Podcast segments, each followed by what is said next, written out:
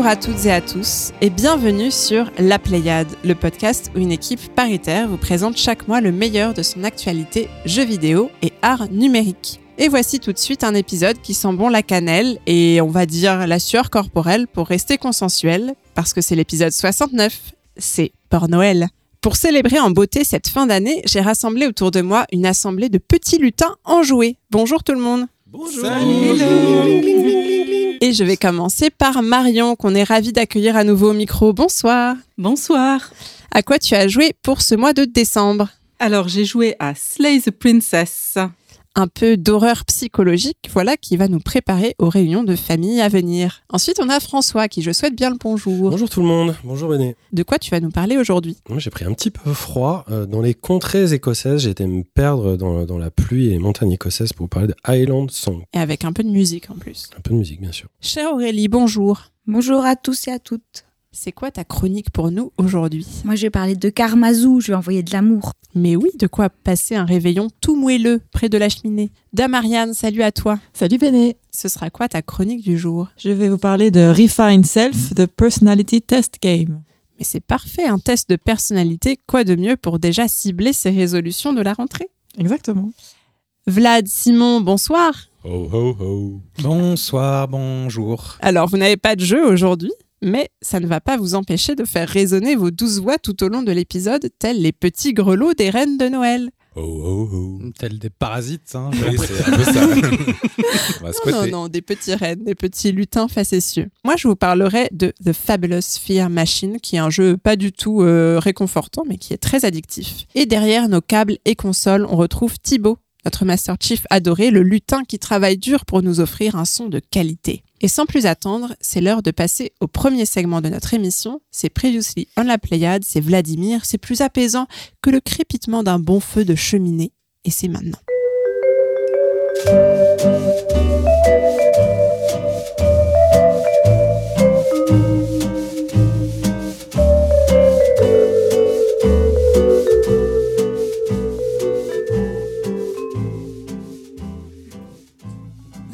Et sur Discord, Odaesu, tout d'abord, haha Simon qui dit J'ai envie d'habiter dans ce monde concernant Alan Wake 2. Ça va, je suis pas seul à me dire ça alors, parfois en jouant à un jeu. Ça me fait pareil avec les moteurs développés par les équipes de Kojima. J'avais eu la même réflexion en jouant à MGS5 et à Death Stranding. Il est donc des moteurs graphiques qui nous immergent pleinement, plus qu'ils nous touchent. Et oui, non, mais il faut y habiter hein, dans Alan Wake 2. Allez-y. Et dans Death Stranding. Non, et- ça, c'est j'ai plus de mal avec Death Stranding. Je sais pas qui. mais après, il n'y a qu'une tente, peut-être. Toi, tu tu habiterais dans, dans Death Stranding? Mais est-ce qu'on vit pas déjà un peu dans Death Stranding Death Stranding, oui. Bah, c'est la poste a disparu, donc euh, chez nous. hein. C'est- Euh, C'est un peu ça la différence. Ok. Alors, ta, ta chronique était tellement claire le, le mois dernier que c'est vrai que d'un coup, je me rappelle pas pourquoi on devrait vivre dans le monde d'Alan Wake 2, mais je suis sûr qu'il y a de bonnes raisons en tout cas. faut jouer au jeu, j'imagine. C'était une chronique savoir. vraiment très méta. hein. Ah oui, C'était, oui, ça, euh, j'ai bien, compris. Voilà. C'est une extension du jeu, C'est quasiment ça, un DLC. gratuit. C'est Alan Wake 3. Euh, et puis Tissi qui nous dit l'intervention de, euh, de Eve était très plaisante et mettait très clairement en valeur les multiples facettes de la géographie. Je me suis reconnu dans les cours de coloriage de cartes. Il m'aura fallu la géologie en classe prépa pour apprécier davantage la géographie. Les digressions étaient très bien. Simon, il faut que tu continues à laisser les in- tes invités divaguer comme ça. Bon, ok, plutôt merci à Ariane pour cette super invitée. Pour finir, je dois avouer que vos retours sur Lethal Company m'ont bien donné envie de craquer. Autant je trouve que Phasmophobia se joue bien seul, autant ici la composante multi semble vraiment essentielle. Peut-être qu'enfin je jouerai avec Simon, voire même j'entendrai des cris Made in Vlad dans mon casque. Stay tuned. On l'a fait. On l'a fait, c'était très bien et c'était vraiment top. François Ah ouais, non, c'était juste pour euh, inviter euh, nos auditoristes, quand ils sont isolés et qu'ils peuvent pas jouer, bah, de nous retrouver sur les Discord. On a un chan qui s'appelle Jouons et vous pouvez euh, de temps en temps retrouver les équipes pour jouer à des jeux vidéo, notamment pour euh, Lethal Company, si je ne m'abuse. C'est ce qui est un peu en train de se passer en ce moment. Ah bah c'est vrai, on a joué avec Tissi, c'était c'était bien cool, c'était bien marrant, euh, malgré mon rage quit. Euh, Ah ouais, t'es comme ça. Ça, ça arrive. Ça peut... J'étais fâché. Euh, merci Vlad pour ces retours. Est-ce que tu as aussi des portages à nous signaler? Euh, alors, avant des. Oh là, lointain, avant les portages des quelques annonces de suite, puisque c'est la fin d'année où tout le monde annonce ses, ses bidules, là. D'abord, Hades 2, Simon nous parlait du premier à l'épisode 39, qui est euh, donc Hades 2, annonce son entrée en early access au deuxième trimestre 2024. Euh, moi, je vous parlais de The Case of the Golden Idol à l'épisode 58, qui se prévoit une suite, The Rise of the Golden Idol, qui s'annonce pour 2024 également. Et Simon nous parlait de Monster Hunter aux épisodes 7 et 11. Parle trop de Monster Hunter, et c'était il y a bien longtemps. Euh, et qui sera ravi Il y a deux épisodes aussi avec Monster Hunter euh, sur mobile. Euh, j'ai- T'as oublié, T'as déjà oublié le nom. T'oublies toutes mes chroniques. hein. Monster Hunter Now. Now. Donc c'était très récent. Donc tu seras ravi d'apprendre que Monster Hunter Wilds devrait arriver en 2025, donc dans un million d'années. Ou alors il faut arrêter. hein. Ou alors faut arrêter Monster Hunter peut-être, ou le podcast. Ils ont changé Euh, leur graphisme, non. The Rise of the Golden Idol, C'est plus pixelisé et tout ça. Si, si, ça reste un peu... euh, c'est pas exactement pareil, mais en fait on est dans les années 70 dans le, Ah, dans le c'est prochain. donc ça donc, évolue, mais euh, on reste dans un truc graphiquement euh, terriblement joli. Par ailleurs, une mise à jour de Under the Waves dont nous recevions euh, le créateur Ronan. Quafek à l'épisode 67 permet désormais de jouer Joe le Phoque. Joe le Phoque. Est-ce que ça permet autre chose que ça? Parce que je n'ai rien compris. Oui, oui, il y a quelques ajouts. Est-ce que Jolo Fox a un rapport avec le thème de Noël ou... Ah, peut-être. Normalement, ça n'a pas Ah, D'accord. On parle d'un animal, tout Voilà. ça fait euh, mignon et sympathique. Ok. Qui nous manque, en plus. Oui, vraiment. Euh, Ils t'ont coupé dans, dans ta phrase, t'allais Mm, dire Oui, en fait, ils ont, non, mais ils ont corrigé beaucoup de choses. C'est peut-être la version euh, 2.0 qu'ils imaginaient au départ. C'est méta euh, aussi comme Mais c'est c'est- Il faut, il faut y rejouer, c'est c'est un jeu important. Oh. Enfin, en tout cas, de nous, qui nous a donné beaucoup de plaisir. merci. Et, et Joe Le Phoque nous manque beaucoup, donc c'est une joie de le retrouver. Et ce 15 décembre arrive un DLC pour Dave the Diver, joué à Dave the Diver, qui nous entraîne dans les eaux troubles de Dredge, autre jeu dont on vous a parlé ici, le premier dans l'épisode 58 et le deuxième dans l'épisode 63. Voilà, c'est fini ça. Moi, c'est- ça va être le plongeon direct. Dès que, dès que vous partez, je vais me mettre à ce truc. Je sais pas quand ça sort, t'as dit quand? Euh, le 15. Ah C'est- bah. c'est c'est peut-être sorti à l'heure où, À l'heure où, le- vous écoutez ce podcast. Voilà. D'accord. Enfin, probablement, si vous écoutez ce podcast en 2015, euh, en 2025 par exemple, ce sera sorti. de- du dans, la tête de Simon, plein de choses On se va passent. bugger, on va bugger encore. Eh bien, merci beaucoup, Vlad, pour ce Previously on la Pléiade bien moelleux. Et on enchaîne tout de suite avec ma chronique, The Fabulous Fear Machine. We've been waiting a long time for you. The ancient fabulous fear machine calls you. Use it, and everything you've ever dreamt of will be within your reach. What are your deepest desires? Power?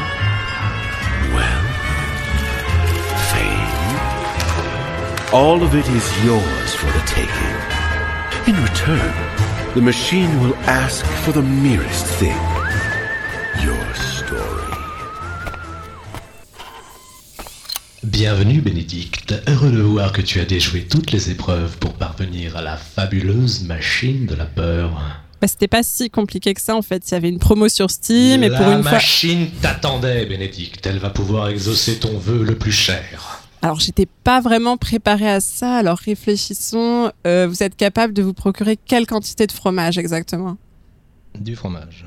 Du fromage. La machine peut t'offrir monts et merveilles, et tu lui préférerais un mont d'or?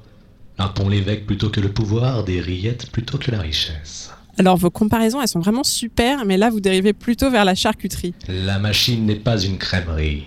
Choisis un vœu plus valorisant, plus vaillant, plus... Plus votif, quoi. Oui, c'est ça.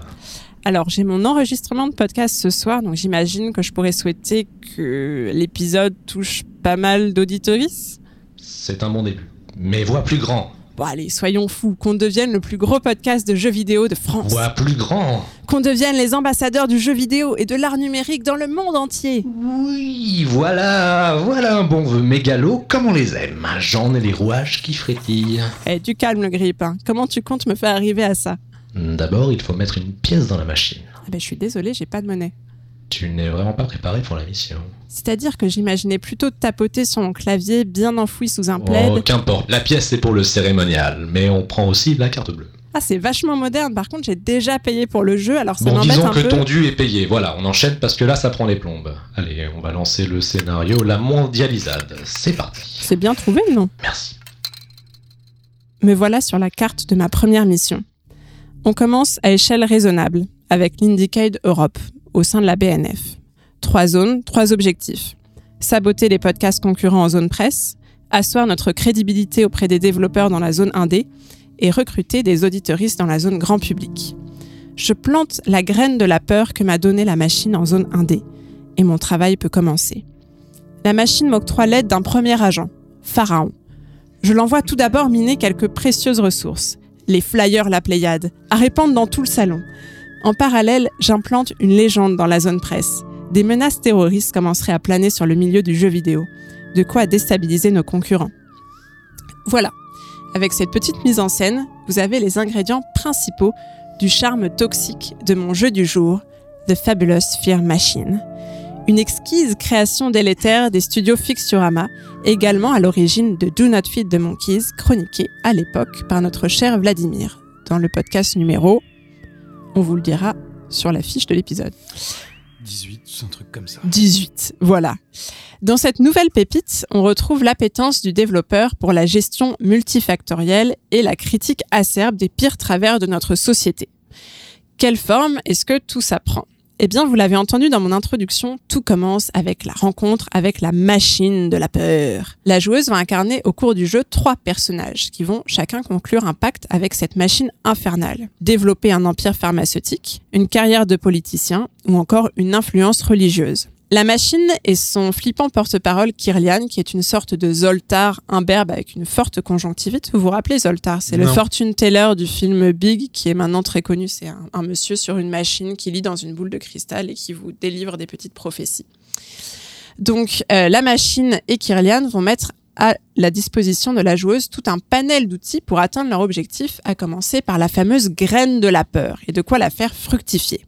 Alors attention, ouvrez grand vos esgourdes, c'est un peu complexe. On a d'abord des agents maléfiques au passé mystérieux qui vont miner donc des ressources, explorer les zones qu'on souhaite contrôler, faire des incursions chez l'ennemi pour trouver des sales dossiers et manipuler la population. On a aussi des légendes qui sont des sortes de rumeurs plus ou moins fondées qu'on propage pour terrifier et contrôler encore plus les foules. Ça va du trafic d'organes à la possession satanique en passant par des bactéries mangeuses de chair. Ces légendes se développent avec les ressources minées par nos agents et aident à développer les quatre centres principaux de la peur. Le pouvoir, la forme, qui est tout ce qui concerne le corps en gros, les passions, avec notamment la violence physique, et l'occulte.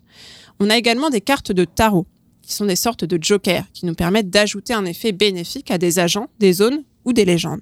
Chaque personnage va pouvoir atteindre son objectif grâce à deux, trois ou quatre missions successives dans lesquelles il devra à chaque fois étendre la peur sur toute une carte grâce à tous ces outils, ce qui débloquera des petits paliers dans sa quête.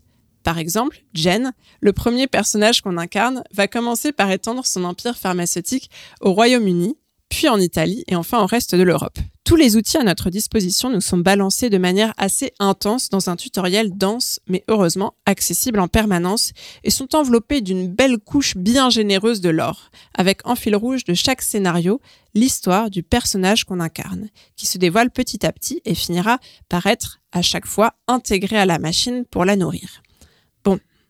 Normalement, si j'ai bien mené ma barque, vous êtes au stade où vous n'avez rien compris du tout. Ah, tu me rassures. là. Voilà. J'ai compris. Tu me rassures vraiment. De la peur, des légendes, du tarot, des histoires, Zoltar, c'est beaucoup à appréhender d'un coup. Eh bien, vous vous retrouvez exactement dans la même position que moi à ma première partie, perdu au beau milieu d'un jeu très riche, mais un peu cryptique.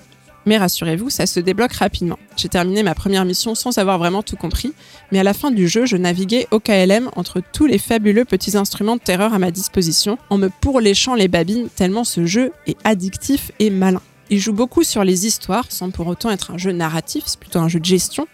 Mais les histoires que j'ai préférées, c'est celles des légendes qu'on fait évoluer. Il y a Bloody Mary, des clowns tueurs d'enfants, des chefs d'État manipulés par des reptiliens, une antenne géante qui manipule le climat, des serpents dans les toilettes, du LSD dans l'eau du robinet. Autant de rumeurs qu'on fait évoluer avec un plaisir assez pervers.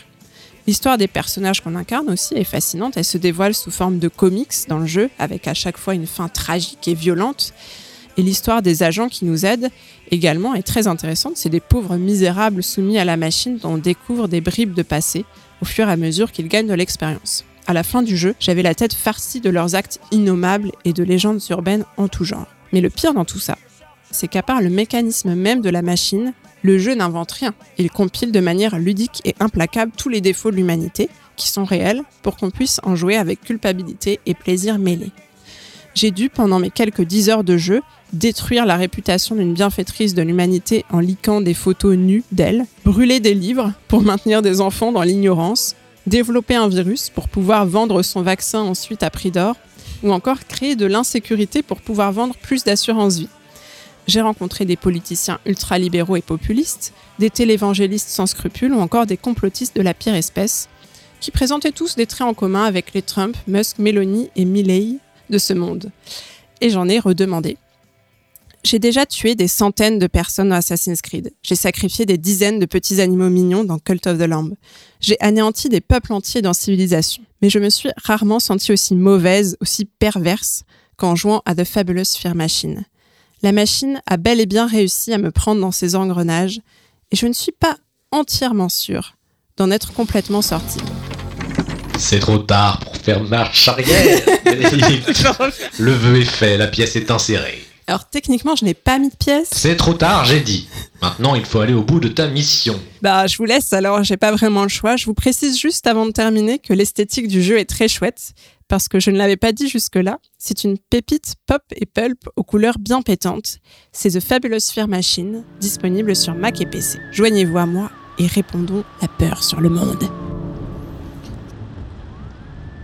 Euh, oui, Ariane. Là, je veux savoir, dans le jeu, est-ce qu'à un moment donné, euh, à la fin du scénario peut-être, sans, sans spoiler, est-ce qu'il y a un petit côté salvateur ou pas moralisateur, mais qui dit qu'en fait ce que tu fais c'est pas bien, ou alors tu vas à 100% dans, dans le délire euh, Alors, tu vas quand même très loin dans le délire. Juste les personnages que tu incarnes qui veulent accomplir leurs vœux, à chaque fois, de toute façon, ça se termine mal pour eux. Ils ont leurs vœux, toujours d'une certaine façon, mais de manière euh, très violente. Euh, Vlad, qui a donc joué au jeu, je Ouais, le précise également. Pour répondre à Ariane, c'est un peu comme dans les contes de Grimm. euh, tu vois, il y a à la fin, il y a une morale effectivement, et qui est toujours au détriment de- des personnages de, de l'histoire. C'est-à-dire que oui, il y a une morale effectivement, mais qui se déroule dans, dans un dans une fin complètement euh, tragique et, et terrible, quoi. C'est comme les pactes avec le diable, en fait. C'est-à-dire, ton vœu est souvent exaucé, mais d'une manière que tu n'aurais pas forcément euh, souhaité euh, si tu l'avais su dès le départ. Il y a un côté un peu, excuse-moi, je prends la parole Oui, sans, la demander. Il y a un côté un peu, euh, un peu comique euh, au jeu qui est, qui est là tout le temps parce qu'on pourrait avoir un truc un peu acide, ou un peu euh, dans, dans l'ironie, un peu plus dark. Et en fait, toute la DA du jeu est quand même hyper, hyper pop, hyper coloré et tout ça. Mais c'est ça qui, qui, me- qui me choque par rapport à, au ton qui est employé en fait. C'est de l'humour noir. C'est Ouais, vraiment humour noir, hyper grinçant. En fait, par exemple, les fameuses légendes dont je parlais, donc c'est un peu difficile à conceptualiser comme ça sans avoir joué au jeu. C'est vraiment des histoires qu'on fait progresser, qui répandent la terreur. Et la formulation même des histoires est assez drôle. C'est à chaque fois, en gros, en, en 3-4 phrases, on voit l'évolution d'une légende. euh, Justement, par exemple, oh, des serpents sont apparus dans les toilettes. Et la formulation même est hyper grinçante, hyper plaisante. Je pense que ça va être un petit défi aussi de traduire ce jeu euh, pour garder ce, ce ton mordant. Pour l'instant, il n'existe qu'en anglais. D'ailleurs, je précise. Simon?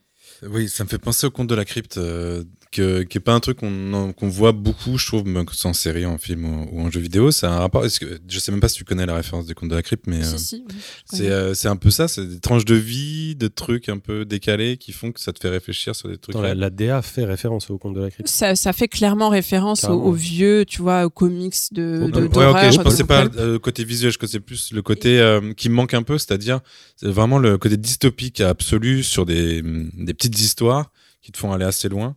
Euh, Il y avait une, une autre série comme ça où il te, il te transformait l'écran, je sais plus comment ça s'appelait, euh, qui était assez ouf aussi, où chaque, euh, chaque épisode était un. une sixième, cinquième dimension. euh, Twilight Zone, c'est ça? Quatrième dimension. Quatrième Euh, alors le truc, c'est qu'en fait, c'est quand même, c'est quand même plutôt réaliste euh, dans les intrigues, c'est-à-dire que tu prends en contrôle de, de vrais pays, de vrais. Tu as des gouvernements qui font, qui, qui, qui sont inventés, mais qui sont vraiment très proches des gouvernements qu'on peut avoir aujourd'hui, que ce soit en Europe, aux États-Unis, etc. Euh, et par contre, il y a un peu de fantastique ben, dans la machine elle-même et dans certaines rumeurs qu'on répand, puisque tu as une partie des rumeurs qui sont occultes. Mais oui, tu as un peu le côté, euh, on va dire, un espèce de parallèle avec une dimension euh, un peu occulte, effectivement. Marion? Ouais, je voulais savoir, est-ce qu'il y a un côté affectif vis-à-vis des, des personnages dont on peut faire euh, fructifier les rêves malfaisants ou on s'attache pas trop à eux? Vraiment, non. En fait, il faut vraiment, je pense, être un peu tordu pour s'attacher. Le, le deuxième, peut-être, limite, qui est le moins mauvais, euh, parce qu'en fait, son, son vœu, il le fait parce qu'il est... euh, bon, je peux le dire, parce que c'est dit euh, dès le début de son histoire, il, il est devenu accro euh, au, Aux opiacés. aux opiacés. Euh, donc son vœu euh, sert à satisfaire aussi son addiction, mais moralement, au départ, il a des petits scrupules. Mais il est tellement euh, lâche et il finit par faire des actions tellement mauvaises que l'empathie disparaît. Oui, il est facho malgré lui finalement. Voilà. Et puis il se laisse entraîner dans des actions tellement horribles que c'est pas possible d'être empathique. Après, euh, euh, les autres sont encore pires. Donc non, non, l'empathie n'est pas présente. Oui, Moi, j'ai une, une petite question. Je, suis désolé, c'est peut-être plus pour Vlad que pour toi, euh, Béné, mais est-ce est-ce qu'il y a un rapport euh, indirect avec euh, Crusader Kings? Dans, dans, dans- Bah, alors c'est un jeu de c'est un jeu de stratégie euh, euh, narratif. Euh, donc euh, clairement tu évolues sur une carte. En fait le principe c'est vraiment ça, c'est que tu as une, une carte de enfin une carte géographique d'une région face à toi et que tu vas faire évoluer des éléments stratégiques sur cette carte pour essayer en gros disons de conquérir la carte quoi. En l'occurrence tu l'as conquis par la peur euh, en, en instigant ce- cette peur via tous les éléments dont, dont Bénédicte parlait avant. Après de un, un autre rapport que ça non, avec ça, parce euh, que moi je suis assez Kings, bluffé justement pas. par ce système et à part Crusader Kings, je voyais rien et je trouve ça, et je suis sûr qu'il y a plein de trucs et euh, en fait je trouve ça assez intéressant quoi, moi ce, ce système euh, voilà qui mélange stratégie et narration. Moi c'est pas du tout des jeux euh, que dont dont, enfin, dont j'ai l'habitude et en fait euh, ça m'attire pas mal, je te dire. Le, le parallèle qui peut être fait, c'est que c'est assez velu comme jeu dans le sens où il y a beaucoup de choses à retenir, mais le l'esthétique est quand même un peu plus attirante que Crusader Kings, qui bon, quand même Oui, est, un, c'est- est un tableau Excel euh, un peu amélioré. C'est c'est pas très compliqué d'acc- d'accès et il n'y a pas du tout de mode libre. Euh, on multi. a que non multi, ouais. encore moins. Euh, on est vraiment dans le mode dirigé histoire euh, avec euh, avec ces trois histoires, ce qui peut impliquer des tas de d'extensions et de choses à venir où on Bah, aurait je le l'espère, plus d'histoires. Voilà. Mm. Mais euh, c'est vrai qu'on peut se dire à un moment donné qu'il peut-être il nous manque un mode un peu euh, un peu euh, campagne, enfin pas campagne justement, mais à l'in- à l'inverse libre ou euh, bac à sable peut-être où tu tu irais euh, faire ce que tu veux euh, dans, dans le monde ou je sais pas, enfin sans la narration quoi en fait juste le mode pure stratégie peut-être. Bah, ce que j'ai pas précisé aussi, c'est qu'il y a des niveaux de difficulté. Moi, j'ai joué en normal, mais on peut choisir de jouer en facile ou en très difficile. Alors, ça, ça n'influera pas sur le côté bac à sable. Je pense que c'est juste les missions qui deviennent plus difficiles à réaliser. Mais oui, oui, j'aimerais bien voir ça, à limite, une version euh, globalisée, parce qu'à chaque fois, là, pour l'instant, on se concentre sur euh, Des régions. 1, 2, 3, 4 pays max à la fois.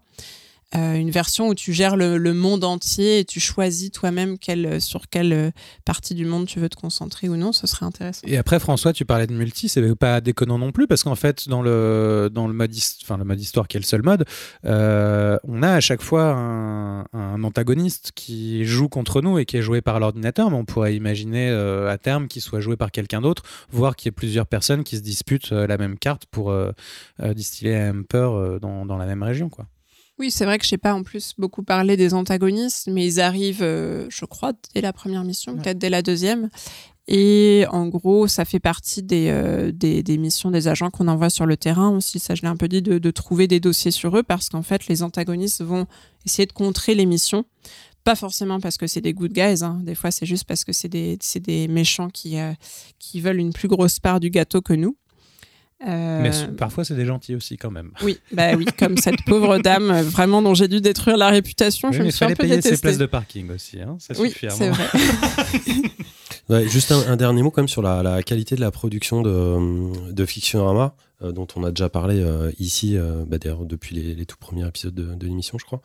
C'est quand même assez bluffant de voir le nombre de jeux qui sortent. Enfin, là, c'est leur deuxième jeu de l'année, finalement, après euh, la suite de, de Do Not Feed the Monkey. Il y a peut-être eu un, retard au démarrage pendant le Covid, euh, parce qu'ils avaient rien fait depuis, euh, depuis 2018, je crois. Mais euh, globalement, enfin déjà, c'est un studio qui est vraiment, moi je trouve c'est vraiment, vraiment hyper créatif. Et globalement, même souligner la, la qualité de la production espagnole, qui notamment sur le jeu indé est flamboyante quoi, ces derniers temps. C'est hallucinant. Il y a, il y a énormément de jeux.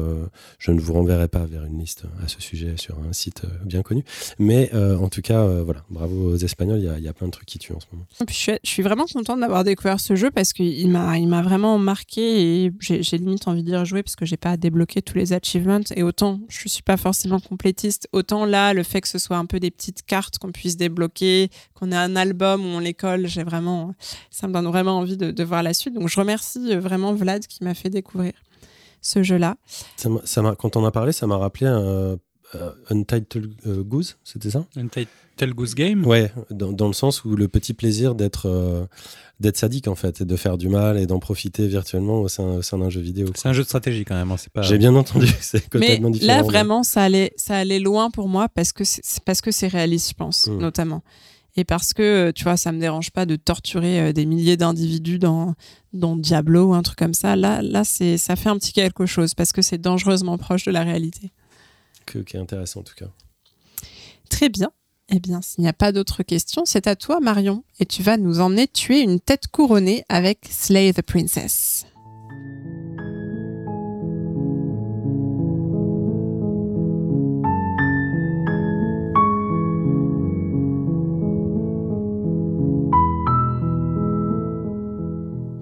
Oui, c'est un peu Halloween après l'heure. Je vous fais la mise en scène. Vous êtes dans une forêt noire, très noire, de celle qui peuplent les contes de fées d'avant Disney. Donc vraiment très très noire et un peu oppressante. Et là, le narrateur nous dit Désolé, il n'y a pas de version française. You're on a path in the woods. And at the end of that path is a cabin. And in the basement of that cabin is a princess. You're here to slay her. Wait, what? If you don't, it will be the end of the world. Now hold on a second. D- don't you listen to him? What did I ever do to you? She will do everything in her power to stop you. Well, yeah. I don't want to die.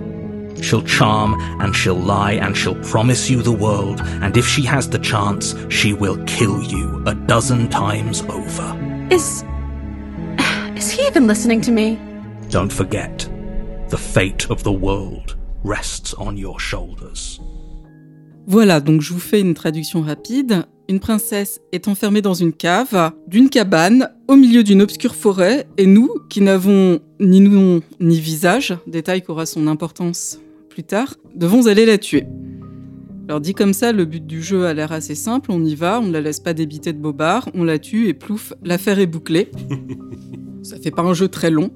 Mais en fait, quand on y pense, c'est peut-être un peu trop simple et finalement, tout de suite, on se pose des questions. D'abord, c'est qui ce narrateur qui est quand même euh, assez avare en informations quand on l'interroge pour en savoir un petit peu plus? Est-ce qu'on a vraiment envie de lui faire confiance aveuglément? Puis c'est peut-être un peu un truc d'un sel, ce trope de la jolie femme manipulatrice dont il faut absolument se méfier? Et moi qui suis hors champ, je suis qui? Il y a plusieurs moments du jeu où on voit un miroir et on n'arrive pas à se voir dedans. On se demande aussi comment cette princesse peut détruire le monde, qui l'a enfermée dans cette cave. Est-ce qu'on veut aller la tuer comme ça sans euh, aucune autre forme de procès? Comme nous le dit au début la voix du héros, qui est une des nombreuses qui résonneront dans notre tête à la Disco Elyséum, qui résonneront RE accent aigu mais aussi RAI, en temps normal, les princesses, on va les sauver, pas les tuer. Et les questions continuent. Admettons que je décide de parler avec la princesse avant de choisir si je la tue ou non. Admettons ça. Quand on arrive dans la cabane et qu'on voit un couteau, est-ce qu'on descend à la cave avec le couteau ou pas? D'un côté, si la princesse est dangereuse, on préfère être armé. D'un autre côté, on peut aussi se mettre à sa place. Elle, elle est enfermée dans une cave. Si elle nous voit débarquer comme ça, est-ce que vraiment ça va la mettre dans de bonnes dispositions?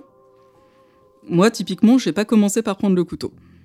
Et cette histoire de papoter avec elle, en fait, quand on tombe sur une fille enchaînée dans une cave, est-ce qu'on se dit Ah tiens, je vais taper la discute un peu avec elle et euh, elle va se sentir bien à l'aise Est-ce que quelqu'un fait ça autour de la table? Simon. Béné. Non, mais c'est moi-même, je me parle à moi-même quand je suis enfermée dans la cave. Elle s'enferme. Je m'enferme toute seule. Moi, je trouvais que c'était un move un petit peu chelou, mais bon, d'après les statistiques de jeu, il y a apparemment des joueurs qui font ça. Passons. Je pense que vous l'avez compris, tout le but du jeu, en fait, c'est de détricoter toutes ces questions qu'on se pose, et aussi certaines qu'on se posait pas vraiment, mais qu'on a très envie de poser une fois qu'on nous les propose, en choisissant des options de dialogue et la manière dont on interagit avec la princesse. C'est un jeu narratif d'horreur physique et psychologique, mais c'est aussi, comme nous le dit l'écran de lancement du début du jeu, une histoire d'amour. C'est peut-être aussi un débat philosophique et moral, une quête identitaire, où on débat avec soi-même, où on débat de la nature de l'aide, du changement, de la constance, de la vie, de la mort, de la santé mentale peut-être aussi. Avec quand même pas mal de touches d'humour, parce qu'on passe pas sa vie à porter tout le, tout le malheur de l'humanité sur ses épaules. Le tout se joue avec un tas d'embranchements à la livre dont vous êtes le héros, qui fonctionne à première vue sur ce qui ressemble à des itérations. Je tue la princesse ou je la tue pas et je rejoue la boucle. Par contre, c'est juste à première vue. Parce qu'en réalité, le temps du jeu est beaucoup plus linéaire qu'il n'y paraît et nos actions ont bien des conséquences. C'est pas une tabula rasa à chaque fois, les boucles ne sont jamais exactement les mêmes, je ne suis jamais exactement le même, la princesse n'est jamais exactement la même, et selon la manière dont on joue et dont on pense, on va générer différentes princesses qui auront chacune une disposition particulière vis-à-vis de nous. On a des voix dans notre tête, et je me demandais d'ailleurs en jouant si la princesse en avait aussi. Je laisse les auditoristes libres de leur interprétation sur ce point. S'il y a des conséquences à nos actions dans ce jeu, il n'y a pas pour autant de mauvaises actions. Comme le dit un disclaimer du début, tous les chemins sont bons et apportent de nouvelles perspectives. On ne peut pas vraiment se tromper, il n'y a pas d'impasse, et même la mort, et en fait surtout la mort, fait partie du jeu. J'ajoute que cette affaire de nouvelles perspectives n'est pas juste un gimmick narratif, c'est quelque chose de complètement intégré au jeu. Je ne spoile pas, vous verrez vous-même en quoi. Et la fin est toujours adaptée au choix, au choix qu'on fait pendant la partie, ce qui est extrêmement satisfaisant. Un point important qui fait que ce jeu a bien marché sur moi, c'est l'écriture. Normalement, moi j'aime plutôt bien les jeux d'action et je suis plutôt du style à lire les dialogues et les descriptions en diagonale quand je trouve qu'il y en a trop. Donc elle est accrochée à un jeu narratif où il y a beaucoup de texte, c'était pas forcément évident et j'ai trouvé qu'il était très efficace pour capturer l'attention du joueur et donner envie d'aller plus loin et continuer à explorer les choix proposés au point qu'une fois que j'ai fini le jeu, je suis allé en arrière pour tenter des pistes alternatives, ce qui en fait ne m'arrive jamais. Et je dis que c'est grâce à l'écriture, mais en fait, c'est pas que ça. Globalement, tous les aspects du jeu étaient efficaces sur moi et surtout fonctionnaient très bien ensemble. Et c'est une efficacité qui reposait sur l'économie. Une économie de personnages d'abord. On part sur une histoire avec seulement deux personnages, mais pour parcourir tout ce qu'ils peuvent incarner ou tout ce qui peut s'incarner en eux, question de point de vue, on a déjà beaucoup à se mettre sous la dent. Il peut y avoir un petit côté l'enfer c'est les autres, comme dans la pièce Huis clos de Jean-Paul Sartre, qui n'a très certainement pas inspiré les développeurs du jeu euh, qui ne sont pas français. Donc cette pièce où chaque personnage, si vous vous souvenez de vos cours de français de lycée, où vous l'avez peut-être étudié, est coincé avec deux autres qui le jugent sur ses actions de son vivant pendant toute la pièce. Ensuite, l'économie de personnage entraîne une économie de voix. On n'a que deux acteurs pour faire passer toutes les nuances du narrateur, du protagoniste et de la princesse, et on a une impression de multitude. On a aussi une économie de lieux, la forêt, la cabane, la cave, repeat mais avec finalement tellement de variations qu'on n'a pas une impression de répétition. Et enfin, et surtout, une économie dans le dessin et dans l'animation. Les dessins sont tous faits à la main et quasi exclusivement en noir et blanc, et ça suffit. Et en fait, le style graphique est la première chose qui m'a attiré vers le jeu, et à la fin, j'ai continué à explorer des choix de jeu, rien que pour pouvoir pas tant les jouer que les regarder. Alors que, comme je disais, en temps normal, euh, j'ai pas vraiment euh, la, fibre, euh, la fibre complétionniste. Ma crainte au début, c'était les longueurs, et en fait, j'ai pas trouvé du tout. Ça marchait très bien, euh, très bien sur moi.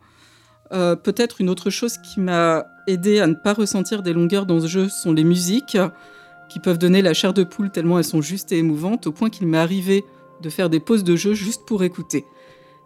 Et j'ai trouvé que ça fonctionnait du coup très bien avec les textes, parce que dans ces circonstances-là, on n'est plus disposé à s'arrêter à lire, ce qui est quand même un peu le but d'un jeu narratif. On n'est plus disposé à réfléchir, on n'est plus disposé à contempler ce qu'on a devant nous, et sans ça, je serais probablement allé beaucoup plus vite, ou j'aurais eu moins envie de me retourner.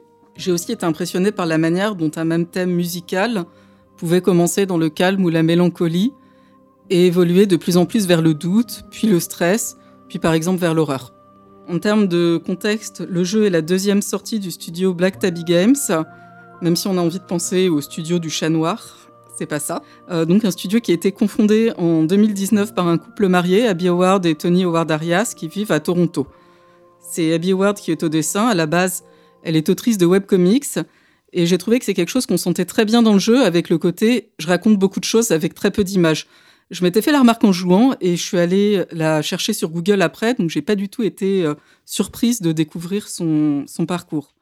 Les auteurs ont aussi indiqué que ce qui avait motivé le développement de Slay the Princess, c'était le fait qu'ils avaient un peu de mal à marketer leur premier jeu, Scarlet Hollow, qui est un jeu d'horreur dont l'histoire se décline sur plusieurs épisodes, disponibles au fur et à mesure des mises à jour quand ils sont écrits. Il doit y en avoir 7 au total, 4 sont en ligne, et on peut acheter le jeu en, early access. Les développeurs ont indiqué qu'ils s'étaient dit que finir ce second jeu, Slay the Princess, qui avait commencé un peu comme un side project, serait un bon moyen d'inciter le public à aller aussi jouer au premier, et le pari était gagné pour moi parce que j'ai aussi acheté le premier du coup. Euh, j'ai joué jusque-là qu'au premier chapitre qui me semble est disponible euh, gratuitement sur Steam, ce qui n'est pas le cas des autres, et euh, je le trouve aussi très sympa jusque-là. Moi, j'avais une question, ta chronique est terminée, sur, du coup, tu, tu fais plusieurs runs, où tu dois tuer les princesses, c'est toi qui, euh, en gros, tu peux t'arrêter à un run si tu veux, tu peux en faire autant que tu veux. Est-ce qu'il y a un nombre limité? En gros, c'est toi qui décides de la durée de ta partie, en fait, selon le nombre de, princesses que tu tues. Alors, pas exactement. Les parties peuvent être d'une durée variable selon les choix qu'on fait. Mais euh, il y a bien une histoire qui se poursuit. Euh, il y a un rapport entre les, différents runs. C'est ce que je disais tout à l'heure. Ça ressemble ça ressemble à des boucles. Mais en fait, le temps est assez linéaire dans le jeu et c'est pas exactement des boucles. Donc il y a un début, il y a un milieu, il y a une fin et il y a une fin. il y a même plusieurs fins. D'accord, il y a une fin quand tu as fait un certain nombre de runs, mais que Oui. tu sais pas d'avance, que tu, tu vas t'en apercevoir, et qui est variable, j'imagine. Il y a un moment du jeu où on comprend que, euh, que le jeu a une fin. On ne sait pas exactement quand la fin va intervenir, en général. Ça dépend comment on a joué. Euh, mais on sait qu'elle va intervenir à un moment. Et tu peux finir une boucle sans avoir tué la princesse. Oui. C'est des fois c'est toi qui es tué, j'imagine. Des fois, on tue la princesse. Des fois, la princesse nous tue. Des fois, personne ne meurt. Des fois personne ne meurt, d'accord. Et du coup, la, la longueur de- d'une de- run, c'est à peu près combien de temps? C'est variable ou... C'est assez variable euh, selon, de, selon si on meurt rapidement Ouais, ou la princesse choix, en fait. meurt rapidement. Donc, ouais, selon, selon le choix. Et la longueur d'une partie entière, c'est assez variable. Il existe des choix de jeu qui peuvent faire finir la partie assez vite. Je pense que dans ces cas-là, euh, on recommence une partie. Hum, direct, ouais. Et du coup, tu t'as dit que ça t'avait fait te poser pas mal de questions. Euh, Est-ce que ça t'a carrément mis mal à l'aise parfois? J'imagine notamment peut-être durant les runs où tu as dû tuer la princesse. Est-ce que tu as, été euh, oui, un peu mal à l'aise avec tes choix? Peut-être un peu. Enfin, je sais pas si mal à l'aise c'est le bon mot, mais en tout cas, euh, en tout cas, on s'interroge parce qu'on est censé, euh, on est censé incar- incarner un héros. Et euh, moi, au début, je me demandais, bon, c'est quoi, euh, c'est quoi le, but du jeu? Est-ce que c'est un jeu où on joue à être méchant et on en tire du plaisir? Ou est-ce que c'est le piège du jeu et en fait le narrateur nous dit qu'il faut tuer la princesse, mais peut-être qu'il faut pas la tuer? Euh, mais des fois, les interactions avec la princesse, elles se passent pas très bien, donc euh, on revient sur notre opinion première. Enfin, c'est plutôt, euh, c'est plutôt comme ça que je l'ai, que je l'ai ressenti. D'accord. Bah, ça fait envie. hein. Moi, j'ai carrément envie Oui. d'essayer. Et quoi. effectivement, c'est très beau. Ah, la musique est ouf en plus. Eh ben, merci beaucoup, Marion. Et on va poursuivre avec toi. François, tu avais la parole, tu vas la garder pour A Highland Song, un joli jeu d'aventure qui mélange musique et montagne au cœur de l'Écosse.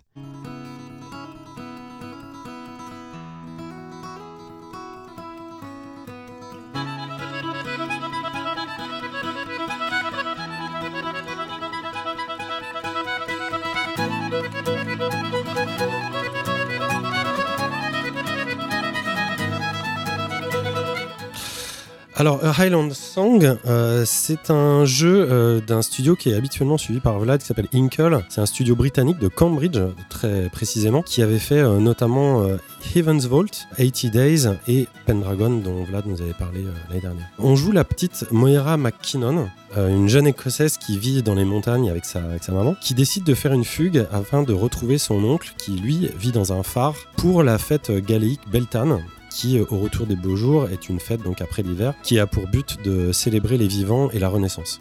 Pour atteindre la mer qu'elle n'a jamais vue, Moira, euh, la mer, l'océan, je parle, Moira doit traverser les, les hautes terres euh, d'Écosse, une région sauvage foisonnant de chemins, de montagnes, de grottes, de ponts, de cascades et de raccourcis, mais aussi rempli de dangers, de légendes et de musique. Donc le jeu, hein, c'est vraiment un, espèce de petit melting pot. C'est comme un petit dessin animé interactif où vous aurez de la plateforme, euh, il y aura de la survie, il y aura évidemment des éléments de, de navigation, de- de- d'histoire, un petit peu d'action et aussi un petit peu de rejouabilité. Mes premiers contacts avec le jeu ont été absolument mirifiques, tout était presque parfait, que ce soit euh, dans l'ambiance, dans l'approche, dans la direction artistique ou l'animation. On se croirait euh, un peu dans le dessin animé Heidi, je sais pas si ça parle à quelqu'un qui.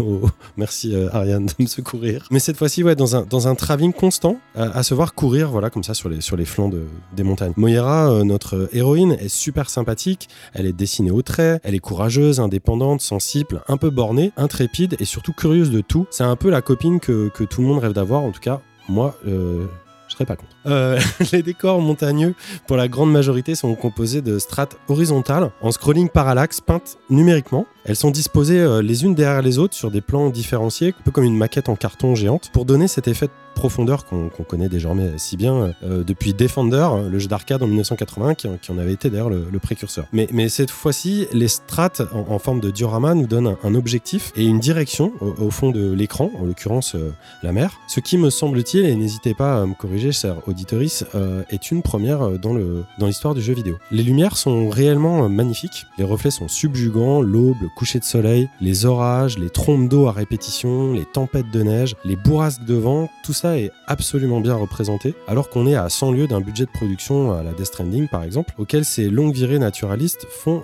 bizarrement régulièrement penser. Les sons sont très bien fichus aussi, ils contribuent comme souvent dans ce type de jeu à une grande partie de l'immersion, les branches qui s'entrechoquent, le son des pas en fonction des sols, les oiseaux, les petites réactions de, Moira euh, lorsqu'elle se fait mal, lorsqu'elle s'encourage, lorsqu'elle s'émerveille, et, et aussi l'ensemble des voix off. Tout ceci souligne vraiment la, qualité, euh, le soin qui a été apporté euh, à ce nouveau projet de Dinkle. Les animations bah, sont juste parfaites. Elles sont réalisées en 2D à la main dans un rendu qui est, somptueux, même si j'ai pas compris pourquoi à certains moments elles manquent à l'appel, notamment quand on, quand on gravit une corde par exemple, bah là on a juste un jump, pas d'animation, ou quand on passe d'un petit fjord à un autre petit fjord, bah, là non plus il n'y a pas, y pas d'animation, c'est c'est étonnant mais, mais c'est pas grave. Et la musique, vous l'entendez, elle est en partie euh, composée par euh, Laurence Chapman pour les parties les plus douces et l'autre par les groupes écossais ultra connus euh, quand on connaît Talsic et euh, Force Moons. Oui, bah, faut s'y connaître en musique euh, folklorique euh, Ultra écossaise. connu.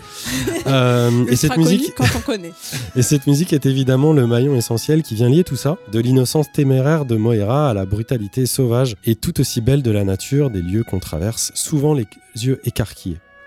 Mais un peu comme la brune sur la lande, le jeu s'est bizarrement petit à petit comme renfermé sur moi. C'est-à-dire qu'on doit partir comme ça euh, à l'aveuglette dans ces montagnes en essayant de, ne pas mourir, en essayant de ne pas mourir de froid, en essayant de s'abriter des environnements, en essayant de trouver à manger, en essayant de trouver des refuges, en essayant de comprendre. Au lieu d'une promesse d'évasion, c'est un peu comme si j'étais stressé par le fait même d'être perdu, ce qui pourtant est une condition euh, presque sine qua non pour pouvoir euh, apprécier le jeu. Au final, je crois que j'ai j'ai été pris d'une sorte de stress de la perdition qui rendait les, nombreuses histoires qui m'étaient contées euh, dans mon périple euh, aussi jolies que tout à fait euh, secondaires. Pire, les, passages de jeux de rythme musical, parce qu'il y en a, avec un sautillant petit cerf, ne me sont finalement apparus que très gadget en étant peu gratifiantes malgré la super musique et, la chouette ambiance. On n'y gagne que la certitude de progresser, ce qui vous me direz est déjà pas mal, mais euh, c'est pas beaucoup. Je me suis un peu senti, pour vous donner une image, comme le dernier de l'épreuve de l'orientation d'un Colanta en Écosse, frustré, triste euh, et énervé pour euh, des efforts bien qu'accomplis, pas assez récompensés. Je trouve une bouteille. Un plan est caché dedans, je trouve euh, l'emplacement qu'il montre, ça me montre une maison chic, je vais enfin pouvoir dormir au chaud, ça fait trois jours que je dors dehors, J'arrive jusqu'à la dite maison après plein d'efforts de grimpette et tout, parce que c'est quand même un jeu d'escalade. hein. Et malgré mes engelures sur les, sur les doigts, pour m'apercevoir que la porte est fermée et que j'ai pas encore trouvé la clé, qui doit être cachée quelque part dans ce petit open world tout plat, et que mon pied de biche n'y peut rien, j'enrage un peu. Si je vous dis tout ça, c'est parce que beaucoup de choses dans ce jeu nous disent que l'expérience est très bonne et que je suis peut-être en train de passer un petit peu à côté. Son voyage m'a d'ailleurs aussi beaucoup euh, rappelé euh, Season, A Letter euh, to the Future, dont je vous avais parlé dans notre podcast 61, parce qu'il y en a qui prennent la peine de noter les épisodes. Pour rappel, et à la différence de ce jeu, où on descendait principalement une montagne pour recueillir les souvenirs du- d'une vallée perdue, bref, j'ai trouvé ce, jeu bizarre. Il est assez fluide, mais il fait beaucoup d'efforts pour le cacher. Sans parler du fait que, comme beaucoup de jeux Inkle, voire tous, il n'est pas traduit en français et ne le sera sans doute jamais, malgré le fait que tout le monde ne parle pas ou ne lit pas l'anglais, encore moins quand celui-ci euh, utilise l'accent écossais. Euh, Il y a certains bugs aussi, euh, des parties euh, qu'on peut pas escalader, des petits trous dans les maps. Rien de trop dommageable pour la partie, mais ça peut arriver. Au final, je suis quand même arrivé à bon port dans cette aventure euh, non linéaire et finalement avec plus d'aventure que prévu. Ce fut tout sauf une partie de repos. Peut-être que je me suis laissé prendre par le caractère design euh, très mignon, ou la musique positive et enjouée de, de l'Écosse, que je ne connaissais que peu euh, jusqu'alors. Et le résumé du jeu euh, rappelle pourtant, il est clair, hein. entrez dans les Highlands, perdez-vous, trouvez l'harmonie, atteignez la mer. Et bien finalement, c'est exactement ce que ça m'a fait. J'ai pu me libérer au final dans la partie et profiter du jeu à partir du moment où j'ai accepté de me perdre et de ne rien attendre de lui en particulier, en tout cas rien que je ne connaisse. J'ai pu me libérer et profiter de lui. C'est vrai que sauter de rocher en rocher sur la crête d'une montagne au coucher du soleil, l'oc- l'océan derrière nous, bah, c'est un souvenir euh, assez impérissable. À défaut d'être imparfait, ce jeu nous laisse une empreinte nouvelle, surprenante et que vous auriez tort d'abandonner à la première averse. Le voyage fut certes rude, mais absolument magnifique, et c'est peut-être ça qu'il faut retenir. Moi, en tout cas, j'ai vu un joli sourire se dessiner sur mon visage pendant toute la fin du jeu, avec un même un petit goût de reviens-y finalement aussi rare qu'attachant. Peut-être alors que comme moi, vous aurez à votre tour envie de visiter réellement cette magnifique région du nord-ouest de l'Écosse que sont les Highlands, et connaîtrez enfin comment les poissons prononcent votre nom sous la mer. Oui, Ariane. Euh, J'avais une question en fait par rapport à, l'anglais dont tu parles dans le jeu. Euh, donc là, je vois des images et donc il y y a- le script écrit, mais donc j'imagine il y a une voix aussi avec l'accent écossais. Beaucoup de Est-ce voix. est-ce que avec un anglais de d'école ou basique, on comprend en fait parce que j'ai vu il y avait des mots qui passaient euh, typiquement euh, écossais euh, qu'on ne peut pas toujours comprendre. Par exemple, isnae pour dire is not. Est-ce qu'on comprend quand même plutôt bien ce que ce qu'ils disent ou c'est Alors, difficile C'est sûr que si on comprend pas du tout l'anglais, ça va être compliqué. Ça va être compliqué. Ça va pas forcément être impossible, mais vous allez passer à, à côté d'une grande partie du jeu, euh, au moins narrative. Euh, moi, dans mon cas précis, euh, j'ai un anglais courant, mais je ne connais pas, euh, je connais mal, je maîtrise mal les accents britanniques, en, en l'occurrence l'écossais, et c'est écrit avec l'accent écossais. C'est ça qui est assez, assez balèze. Et au final, c'est une partie du décor. C'est-à-dire que moi, ça m'a frustré beaucoup en, en début de jeu. Et après, soit je me suis fait à l'accent écrit, soit j'ai compris que c'était pas si grave que ça. Et finalement, ça a apporté une couleur euh, que je n'avais pas saisie au, dé- au début du jeu. Vlad, tu voulais ajouter quelque chose? J'essaie de récupérer les petits morceaux euh, dans ma tête tout autour. Euh, c'est un jeu absolument charmant à tout niveau. Graphiquement, il est charmant, l'histoire est charmante, la musique est charmante, tout est charmant. J'ai fait tous les jeux Inkle, j'en ai parlé de deux ici. C'est un studio que j'adore. Tu as parlé, enfin voilà, de l'interview avec Pendragon. euh, ils nous ont parlé de ce jeu quand il y a, deux ans, il était en construction. Euh, je, devrais, aimer ce jeu et j'y arrive pas. Euh, je m'ennuie fondamentalement. Enfin, je, n'y arrive pas. Et, alors que je, sais que je devrais, que devrais l'aimer et, et, enfin vraiment. ah je, sais pas pourquoi. J'ai du mal à l'expliquer. Il y a, il y a plusieurs choses. D'abord, a, techniquement, il y a, il y a quand même quelques petits problèmes en termes de, de gameplay. Il y a, il y a pas mal d'im- d'im- d'imprécisions, euh, de, de ratés. Tu parlais un peu euh, tout à l'heure du, du côté jeu de rythme euh, qui, enfin, ça, ça fonctionne pas très Ouais, bien. Ou simplement des difficultés pour se déplacer dans les décors Ouais. aussi, qui sont pas toujours très Il y a des bugs. hein. Moi, je me suis retrouvé, toujours je me suis retrouvé trois fois bloqué dans le jeu où j'ai dû me forcer à tuer notre petite Moira pour pouvoir changer de jour et arriver à un autre moment. Bref. Passons ça, c'est un jeu qui est fait pour être rejoué par ailleurs et je, suis sûr que c'est c'est beaucoup mieux et, et super quand tu, quand tu le fais 3 quatre fois en fait parce que c'est tellement d'endroits à explorer, de, de, de, de criques, de, de pics, de, de trucs à voir. Euh, tu peux pas tout faire dans une seule partie. Peut-être que c'est un de mes problèmes aussi, c'est que j'ai essayé de poncer le jeu à- au premier run, ce qui était peut-être pas une bonne idée en fait. Mais surtout, c'est impossible. Oui, Parce non, que le jeu probablement- pas linéaire, non, mais c'est probablement- il n'est pas fait pour ça. C'est peut-être probablement son- impossible. Son ambivalence, en fait, c'est de se montrer comme un jeu euh, à histoire, et finalement, il essaie de rajouter un peu Mais- de- du gameplay d'exploration. euh, dans sa rejouabilité euh, notamment. Et c'est vrai que bah, si tu as entendu ma, ma chronique hein, je suis j'étais euh, comme toi j'ai attendu longtemps. En fait je me suis mis à ultra kiffer le jeu sur son dernier quart. Et ça veut dire beaucoup à mon avis de la difficulté Je de ce suis, titre non mais je, pour- je pour suis sûr qu'on peut absolument et même je suis sûr que je pourrais moi-même mais en fait je, je sais pas il y a, y a un truc que, même les personnages euh, les PNJ sont attachants. Tout le monde a une histoire. Ouais, chaque euh, chaque pierre a une histoire chaque caillou chaque machin. Le, le fait de de- d'aller abandonner quand quand t'arrives à un sommet et on te propose de laisser euh, une petite fleur que t'as ramassée sur le chemin en haut euh, où on te dit euh, voilà enfin le le caillou là-bas il parle ça fait 500 ans il raconte des histoires en, en sou- en sifflant et, mais tout, tout- tout est bien tout est bien. Mais je m'emmerde. C'est pas un peu lisse, peut-être? Non je sais même pas je lise comment tu penses? Bah, moi, de, c'est vraiment un, un coup d'œil extérieur. Moi, je n'y ai pas joué. Mais ça a l'air très, oui, très joli, très charmant, mais ça manque peut-être d'aspérité, de, Non, de non. Non, conflit, non. d'obstacles, non, non non c'est non non justement non Marion? Oui, tu disais que c'était un jeu en 2D et euh, tu parlais de l'exploration et du fait que, par exemple, on pouvait se perdre.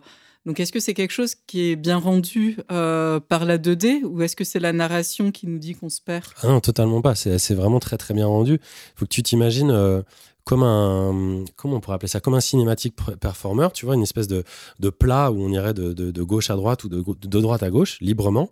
Et en fait, tu as des strates comme ça de niveau où tu peux aller de l'un vers l'autre euh, via des caves, des raccourcis, des chemins, euh, des ponts, euh, des, des sommets, des vallées. Donc c'est assez compliqué de, trouver son chemin, sachant que, comme je le disais, on doit aller vers la profondeur de l'écran, c'est-à-dire traverser le massif pour, pour atteindre la mer. Donc non, c'est ça, c'est très bien fait.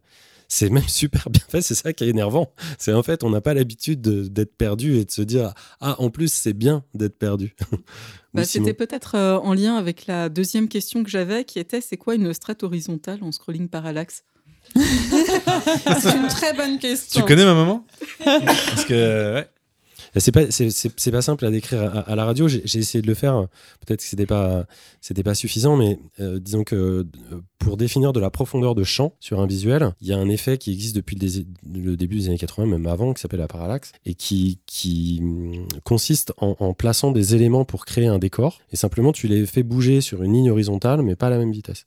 Donc, plus c'est proche de toi, plus c'est euh, rapide, et plus c'est éloigné de toi, plus c'est lent. Et en fait, quand tu fais ça avec deux, trois lignes horizontales, ça crée une profondeur de champ, tout simplement. Et là, on a euh, une dizaine de, une dizaine de, massifs euh, montagneux. euh, c'est vraiment très loin, on doit vraiment le, le traverser. Moi, j'aurais appris quelque chose. Stylé. Merci. Mais alors juste, je vous ai pas dit euh, non plus euh, sur le jeu, c'est qu'il y a une fonction de zoom et de dézoom qui est très importante. C'est-à-dire qu'on suit euh, Moira sur un seul plan et qu'en fait d'une seule touche, on peut soit euh, zoomer sur elle, soit dézoomer et voire même très très très dézoomer, ce qui nous permet d'accéder comme à un niveau de, de map en fait, on pourrait dire pour se, se situer un peu plus dans, dans les vallons ou de suivre la protagoniste. C'est hyper euh, smooth, comme on dit, smoothless, même je sais plus que- comment on appelle ça. Enfin bref, ça se fait. euh, Smooth ou seamless, mais pas Seamless, smoothless. Seamless. Merci Béné, c'est le terme que je cherchais. Simon Quand je pense aux deux derniers jeux qui ont été chroniqués dans cet épisode, euh, du même studio, euh, dans mes souvenirs, hein, euh, il y avait vraiment quelque chose de. Il y avait une euh, narration un peu sous-jacente, un peu euh, même cachée, un peu cryptique par rapport à un gameplay qu'on t'offrait, c'est-à-dire t'allais vivre quelque chose et découvrir toi-même le tout un univers que tu allais peut-être te créer. Et est-ce que c'est est -ce c'est ça qui vous manque euh, ici? Enfin, J'ai l'impression que ce que tu avais toi décrit, Vlad, dans les deux derniers jeux, euh, tu t'étais fait ta propre histoire en fait. Et euh, parce que tout était extrêmement. t'as- T'avais besoin d'aller chercher le scénario, t'avais besoin d'aller chercher le pourquoi le monde était comme ça. Là, du fait de juste courir sur, une, sur un plan 2D, est-ce que c'est pas, c'est pas le, le manque justement de, de, de suggestions qui vous a. On ne fait pas que courir. hein. D'accord. C'est pas impossible euh, qu'il y ait un truc comme ça parce que tu voilà, tu me y fais réfléchir en l'occurrence. C'est vrai que l'histoire elle te tombe dessus quoi qu'il arrive et en fait euh, t'avances et quoi que tu fasses, tu débloques quelque chose en fait. Il y a pas il y a, il y a et tu sais pas forcément pourquoi tu le débloques. T'as- T'avances et l'histoire t'arrive dessus quoi qu'il arrive. Enfin, effectivement, ouais. Peut-être que c'est ça qui me gêne. C'est peut-être le pre- premier jeu Inkle auquel je joue où c'est pas l'histoire, c'est le paysage, enfin, c'est le, le territoire euh, qui est le personnage du, du jeu. euh, et et c'est peut-être c'est ça le truc. C'est c'est- enfin, c'est moi qui suis pas dans les bons dans les bonnes dispositions par rapport à ça, mais c'est peut-être un des jeux où la narration est la moins la narration de- de- celle des mots en tout cas euh, le, est la moins importante euh, par rapport à ça ouais. Alors, moi, je voudrais juste revenir sur, euh, sur ma chronique, pas pour être auto-centré, mais c'est euh, les difficultés du jeu, je les ai ressenties euh, comme Vlad, mais moi, j'ai au moins, j'ai trouvé une solution. C'est-à-dire que moi, pour moi, c'est une grosse roco. Ce titre, Ah. c'est une très Ah, grosse roco. Simplement, la, la solution que j'ai trouvée, elle est dans une forme d'ouverture d'esprit. C'est-à-dire que il y a, le jeu, c'est un jeu de piste. C'est vraiment un jeu de piste et, c'est pas un jeu d'aventure. Euh, C'est-à-dire que quand on trouve une piste, peut-être qu'elle va mener quelque part, peut-être qu'elle mènera nulle part, mais en aucun cas elle est essentielle. Elle, sera éventuellement utile, mais elle n'est pas essentielle comme un- dans un Zelda ou quoi. C'est-à-dire que tout, tout, est, tout est mélangé, tu vois. C'est comme si la quête principale et les quêtes annexes, c'était c'est parti du même jeu. Donc euh, voilà, je reviens et je, conclus là-dessus. Il, faut- il faut accepter de se perdre. Je voulais ajouter euh, euh, trois choses. La première, c'est qu'il y a un mode photo. C'est assez rare sur un jeu 2D et ça le justifie complètement vu la qualité des, des visuels parce que moi, les autres jeux Inkle, ils étaient beaux, mais ils n'étaient pas à ce niveau-là, quoi. C'est Bah, quand les même quand sublime. à fond ouais.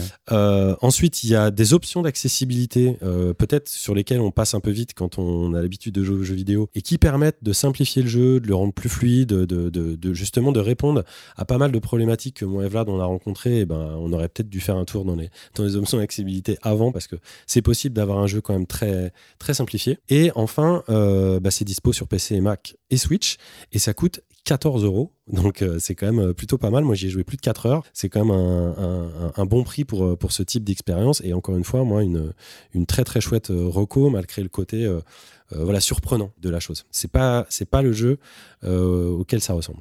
C'est quelque chose de plus neuf que ça. Merci François pour ta chronique. Aurélie, c'est l'heure de nous emmener jouer avec un éléphant, un parapluie ou encore un raton laveur dans le monde fou, fou, fou de Karamazoo.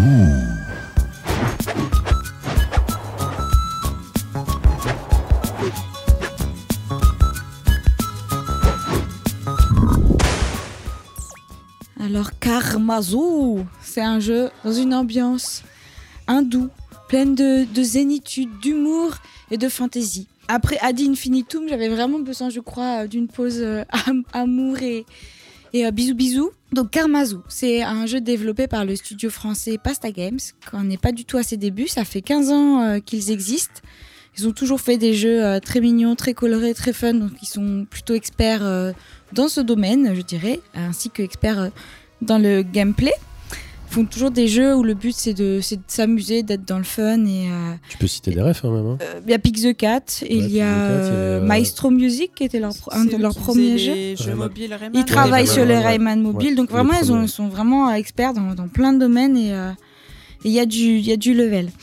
Juste pour préciser, le jeu il est disponible sur euh, Switch, euh, Xbox Series S, PS5 et PC et moi j'y ai joué sur Switch. Dans tous les cas c'est moins de 10 euros mais il faut euh, absolument, et ça c'est essentiel pour le jeu, avoir le multijoueur. Donc avoir un abonnement qui permet d'accéder au multi en ligne. Car il y a deux modes de jeu dans ce jeu. Le mode loop qui se joue jusqu'à 10 joueurs en ligne et le mode totem qui se joue jusqu'à 8 joueurs et là c'est en local. Donc c'est vraiment axé 100% sur du multi.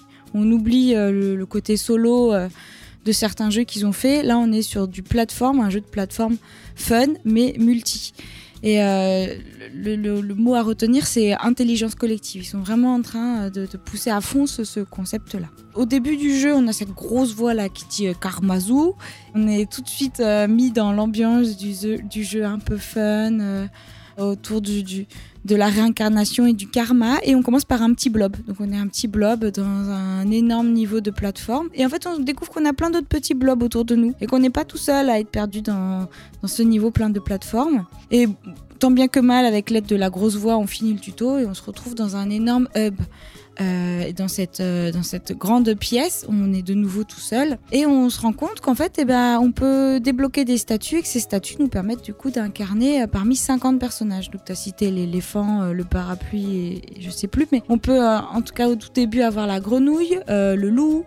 euh, on peut avoir aussi, un hibou. Alors, en fait, ce qui est intéressant, c'est que euh, on va, au fur et à mesure de ce jeu de plateforme, on gagne du karma. Et le karma, c'est notre monnaie de jeu qui est dépensée pour posséder d'autres animaux. Chaque animal a un pouvoir. Et il n'y a pas de euh, animal plus fort qu'un autre. C'est juste euh, un pouvoir différent. Donc moi, par exemple, au début, j'ai pu avoir le, j'ai voulu absolument avoir le loup au début. Bon, moi, j'ai fait le chien loup au début, dont j'ai pas trop aimé le pouvoir parce qu'il permettait juste d'aboyer. Euh, donc, juste pour revenir au, hub, donc on est dans ce hub, on choisit soit la forme du blob, soit la forme d'un animal, et ensuite on rejoint soit le mode loop, soit le mode totem. Je n'ai uniquement joué qu'au mode loop, je suis désolée, donc je ne parlerai que du mode loop en multi en ligne. Euh, donc ensuite, quand on commence, euh, on passe une grande porte, et là on arrive dans un premier niveau. où En fait, on se rend compte que euh, on sait pas ce qu'il faut faire, faut sûrement aller à gauche ou à droite, comme dans tout jeu de plateforme, et qu'on est 10 sur l'écran, et qu'on est 10 à pas trop savoir quoi faire. Alors c'est une sorte de tambouille qui se met en place, et en fait, eh ben, c'est que de l'entraide. Si il y en a un qui, qui saute, eh ben, ensuite en, en- en mourant, il va créer une plateforme, on pourra sauter par-dessus. Euh, si on chante, parce qu'il y a la touche chanter, la touche sauter, et ben, ça va activer un levier qui nous permettra d'activer une plateforme qui nous permettra d'aller plus haut. Et tout ça, en fait, on le découvre en tâtonnant, en explorant, et on est ce petit tas grouillant de blobs ou de chiens ou de hiboux, de lampes ou de parapluies qui euh, ensemble coopérons euh, juste à l'aide de sauts et d'aboiements. Le, le- le- les niveaux, il y en a quatre des niveaux. On fait un premier niveau qui est plutôt facile et de chaque euh, niveau en chaque niveau, c'est de plus en plus difficile. Et à la fin, si on réussit les quatre niveaux, on fait pousser tous ensemble grâce à notre karma collecté un, arbre et on revient à nouveau au hub central. Et après, indéfiniment comme ça, on peut faire des niveaux par quatre et développer des compétences.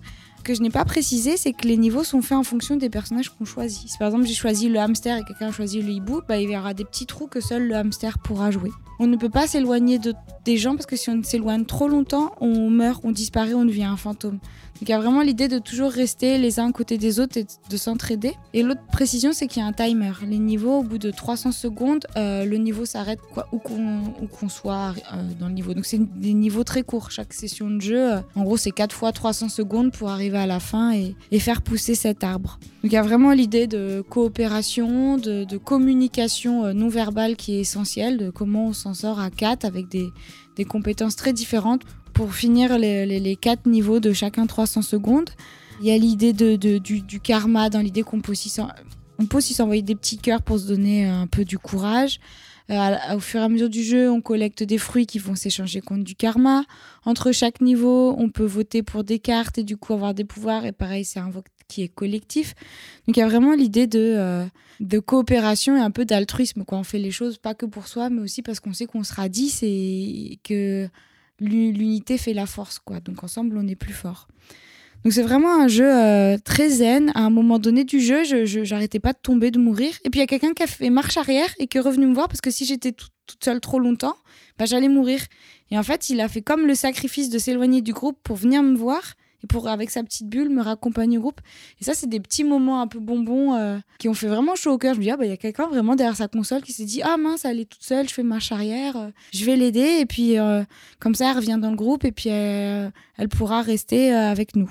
Qu'est-ce que j'ai oublié? J'ai oublié peut-être de parler du fond et de la forme. Enfin, vraiment, là, il y avait l'idée de, comme je disais au début, de l'ambiance un peu hindoue, cette, la musique de Xavier Thierry, pardon, qui, est, qui met vraiment une sorte d'aura, de bonne humeur. Et au début, je pensais pas être autant charmée, charmée par la DA. Je trouvais que c'était un jeu un peu minimaliste, un petit peu euh, pas moche, mais qui m'attirait pas. Et au final, euh, dans le jeu, j'ai été euh, vraiment bluffée. Oui, Ariane? Oui, en fait, tu parles de DA, ça tombe bien parce que euh, au début, quand on a vu les premières images, j'avais du mal et je voyais marqué jeu de l'amour. Je me suis dit, mais on dirait un jeu d'horreur en fait. Les codes couleurs de l'horreur, euh, le second niveau, là, on dirait euh, Katana Zero. Enfin, je trouve ça assez euh, le contraste en fait entre un jeu choubi mignon avec des animaux et un, un univers euh, assez hostile. euh, Ah. artistique était assez. euh, Bah, c'est là où je dis quand on joue, en fait, le fait de, de recevoir que des bonnes actions autour de soi, d'un seul coup, c'est comme si ça s'illuminait. Enfin, c'est très curieux. à- Au début, j'étais vraiment pas attirée par la DA et en jouant, les choses ont fait sens. En fait, ça m'a paru cohérent, ça m'a paru aller de soi et je me suis dit, en fait, ils sont allés dans la simplicité pour que ce soit lisible et juste pour qu'on puisse s'amuser et, seulement euh, profiter en termes de gameplay, de d'empathie de coopération, quoi. François? Ouais, non, je voulais ajouter que c'est vraiment un jeu qui fait du bien. Euh, moi, j'ai pu le, tester, euh, notamment à la, Paris Games Week. C'est un, un, jeu où tout est fait pour, euh, bah, pour, pour, pour fêter l'amour des autres, en fait, pour fêter l'entraide, pour fêter ne serait-ce que le contact. Voilà, le fait d'être. on, est jusqu'à 10 euh, dans, dans la partie, des gens qu'on connaît pas, enfin, des avatars. Il faut rester en contact les uns avec les autres parce que si on, on joue solo, on, est beaucoup. On, est atteint, en fait, on casse la bulle de protection et on meurt très rapidement. Donc, c'est un jeu qui aurait pu être un, nouveau jeu de Jeff Minter. Je ne sais pas si vous connaissez ce, créateur euh, britannique qui, fait des jeux euh, psychédéliques à base de lama euh, depuis, les années 80, qui sont tout colorés et tout ça. C'est vraiment un jeu qui fait du bien. Globalement, ça pourrait être la signature des jeux Pasta Games, un peu cette, cette phrase, en tout cas me concernant. C'est- déroutant, mais c'est hyper inventif, hyper créatif, hyper entraînant. On est jeté sans explication comme ça, on se dit mais qu'est-ce qui se passe, qu'est-ce qu'on fait? En fait, on a euh, tout le monde qui se pose les mêmes questions, tout le monde avance dans le Il y a un côté un peu Ivo euh, instantané euh, qui fait que, que ça marche, euh, que ça marche hyper bien, en tout cas. Oui, puis je pense qu'il y a une vraie intelligence de la part du studio. Il y a Simon qui monte sur mon cahier les mots que j'ai écrits. Parce que j'ai écrit cœur, nature et réincarnation. Et je pense qu'ils ont vraiment pas choisi le délire hindou pour rien. Je pense que rien, en fait, n'a été choisi par hasard dans ce jeu et que tout est très réfléchi. Tout fait sens et c'est pour ça qu'en fait, la sauce prend. Et c'est vraiment en y jouant qu'on comprend que, que, tout fait sens. Et, que et donc, le seul petit reproche que j'aurais, c'est euh, j'ai été très frustrée de pas pouvoir continuer ma partie en prenant le train. J'avais vraiment envie de me dire, euh, quand on prend le train, euh, l'univers qu'on a autour de soi est un peu agressif, on a envie de se mettre dans une bulle. Et j'aurais eu besoin de ce jeu pour me mettre dans ma petite bulle euh, d'amour alors que j'étais dans le train. Et on peut pas du tout y jouer si on n'est pas connecté à Internet ou si on n'est pas du multi-local. C'est vraiment un jeu fait pour du multi. C'est vraiment multi, pardon. C'est vraiment la collectivité, le collectif euh, qui prime. Soit en local, soit sur Internet, effectivement. ouais. Mais donc, euh, Et euh, du coup, justement, en multi, quand, quand tu as du vocal, non, aucun. On est alors. Ah, c'est vraiment il y a un moment de- donné qui- était trop- tout ça. Il y a eu un moment donné aussi trop mignon où euh, le hamster euh, nous a fait faux bon. Il s'est cassé à un moment donné dans le niveau. Et je me suis retrouvée toute seule avec un autre personnage. On n'était plus que deux parce que tant qu'on est deux, on survit. Et en fait, bah, il y avait plus personne pour nous faire tourner la roue, pour nous faire monter sur la plateforme. Et lui, il avait débloqué l'émoticône pleurer. Il arrêtait pas de faire l'émoticône je pleure avec un cœur brisé. Et moi, j'avais pas cet émoticône débloqué. Je pouvais faire que haut. Genre, euh, je, je faisais le haut en genre, oh non, je suis trop triste, j'ai pas la plateforme. Et lui, il faisait l'émoticône pleure. Et en fait, tout fonctionne à base d'émoticônes. Moi, j'ai pas encore débloqué toutes les émoticônes, j'ai que les, les directions. Mais j'ai vu que d'autres joueurs avaient des émoticônes euh, très mignonnes et euh, en fait, on était, on était là à s'envoyer des émoticônes. Juste, euh, moi, fallait qu'on attende Ouais. que les trois secondes passent parce que on, on- on a un peu subi le niveau, mais, mais, mais c'est pas. Enfin, encore une fois, le- les, les niveaux sont tellement rapides. Mais voilà, parce qu'on a été abandonnés par nos coéquipiers et qu'on est- s'est retrouvés tous les deux bloqués. euh. Et c'est pas trop fouillis, du coup, t'arrives à comprendre début, quand même. J'avoue euh, qu'au début, j'étais un peu perdue, mais ça a duré vraiment que le premier niveau. Après, j'ai tout de suite compris qu'en en fait, euh, suffisait de fouiller et puis que. Enfin, je trouve que le mot intelligence collective est vraiment, c'est vraiment euh, ce qui, ce qui marque dans ce jeu. C'est qu'en fait, on se dit, j'y arriverai jamais, je comprends rien, je vais être un boulet. Et après, le, le- le rôle s'inverse un peu. Je suis là, ah, mais le boulet, il a rien compris. En fait, faut aller là. Et on, on se rend compte qu'en fait, il y a d'autres joueurs qui à chaque fois débutent, qui rament un peu, mais, mais c'est toujours poussé par les autres qui qui vont pas, pas ramer. Donc, oui, le premier niveau, on rame, on a du mal à comprendre. Et une fois cette étape passée, euh, tout, est, tout coule de source. Simon? Donc c'est un concept un peu nouveau que tu as vécu avec ce jeu? Enfin, Je joue pas du tout au multi. Je me suis- D'accord, un peu forcée, oui. de, de, de vivre un peu cette expérience où tu dépends des autres. C'est ça qui est intéressant et c'est peut-être une, euh, peut-être une première. Enfin, moi, j'ai jamais entendu un, un jeu. Je l'ai un peu regardé de loin aussi. J'ai j'ai compris euh, assez vite qu'il fallait euh, le côté entraide. Mais euh, peut-être il y a moyen de faire un peu autrement pour que ce soit plus. Je sais pas. com- comment tu verrais le. Comment tu aurais aimé ce jeu euh, différemment? Comment tu l'aurais. Ah. Ah, mais moi, je, je, je, je pense que l'aime- je l'aime comme il est, en vrai, le jeu. hein. Ouais, J'ai aimé être frustrée. En fait, j'ai aimé me retrouver seule à chialer avec un parce qu'on était bloqués. Et je me suis juste dit, c'est que. en- Qu'en fait, il nous manque un élément clé qui n'est plus avec nous. Et puis, puis c'est comme ça, c'est le destin. Et puis, on va se réincarner plus tard dans un autre animal, dans un autre niveau. Il y a vraiment cette philosophie un peu de se dire, euh, c'est pas grave, ça va passer, ça va passer, je serai ailleurs, autrement.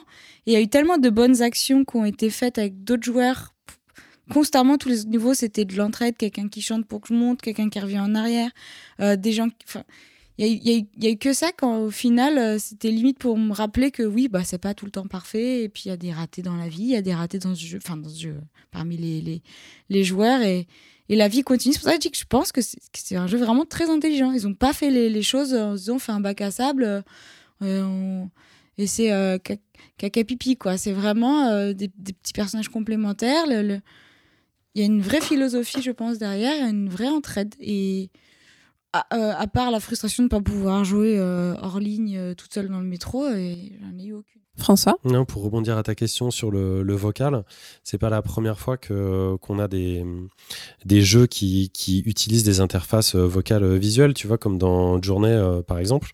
C'est un peu comme euh, I Am Groot tu vois, dans, dans les Gardiens de la Galaxie, c'est-à-dire que quand t'as qu'un un emote pour dire plein de trucs compliqués.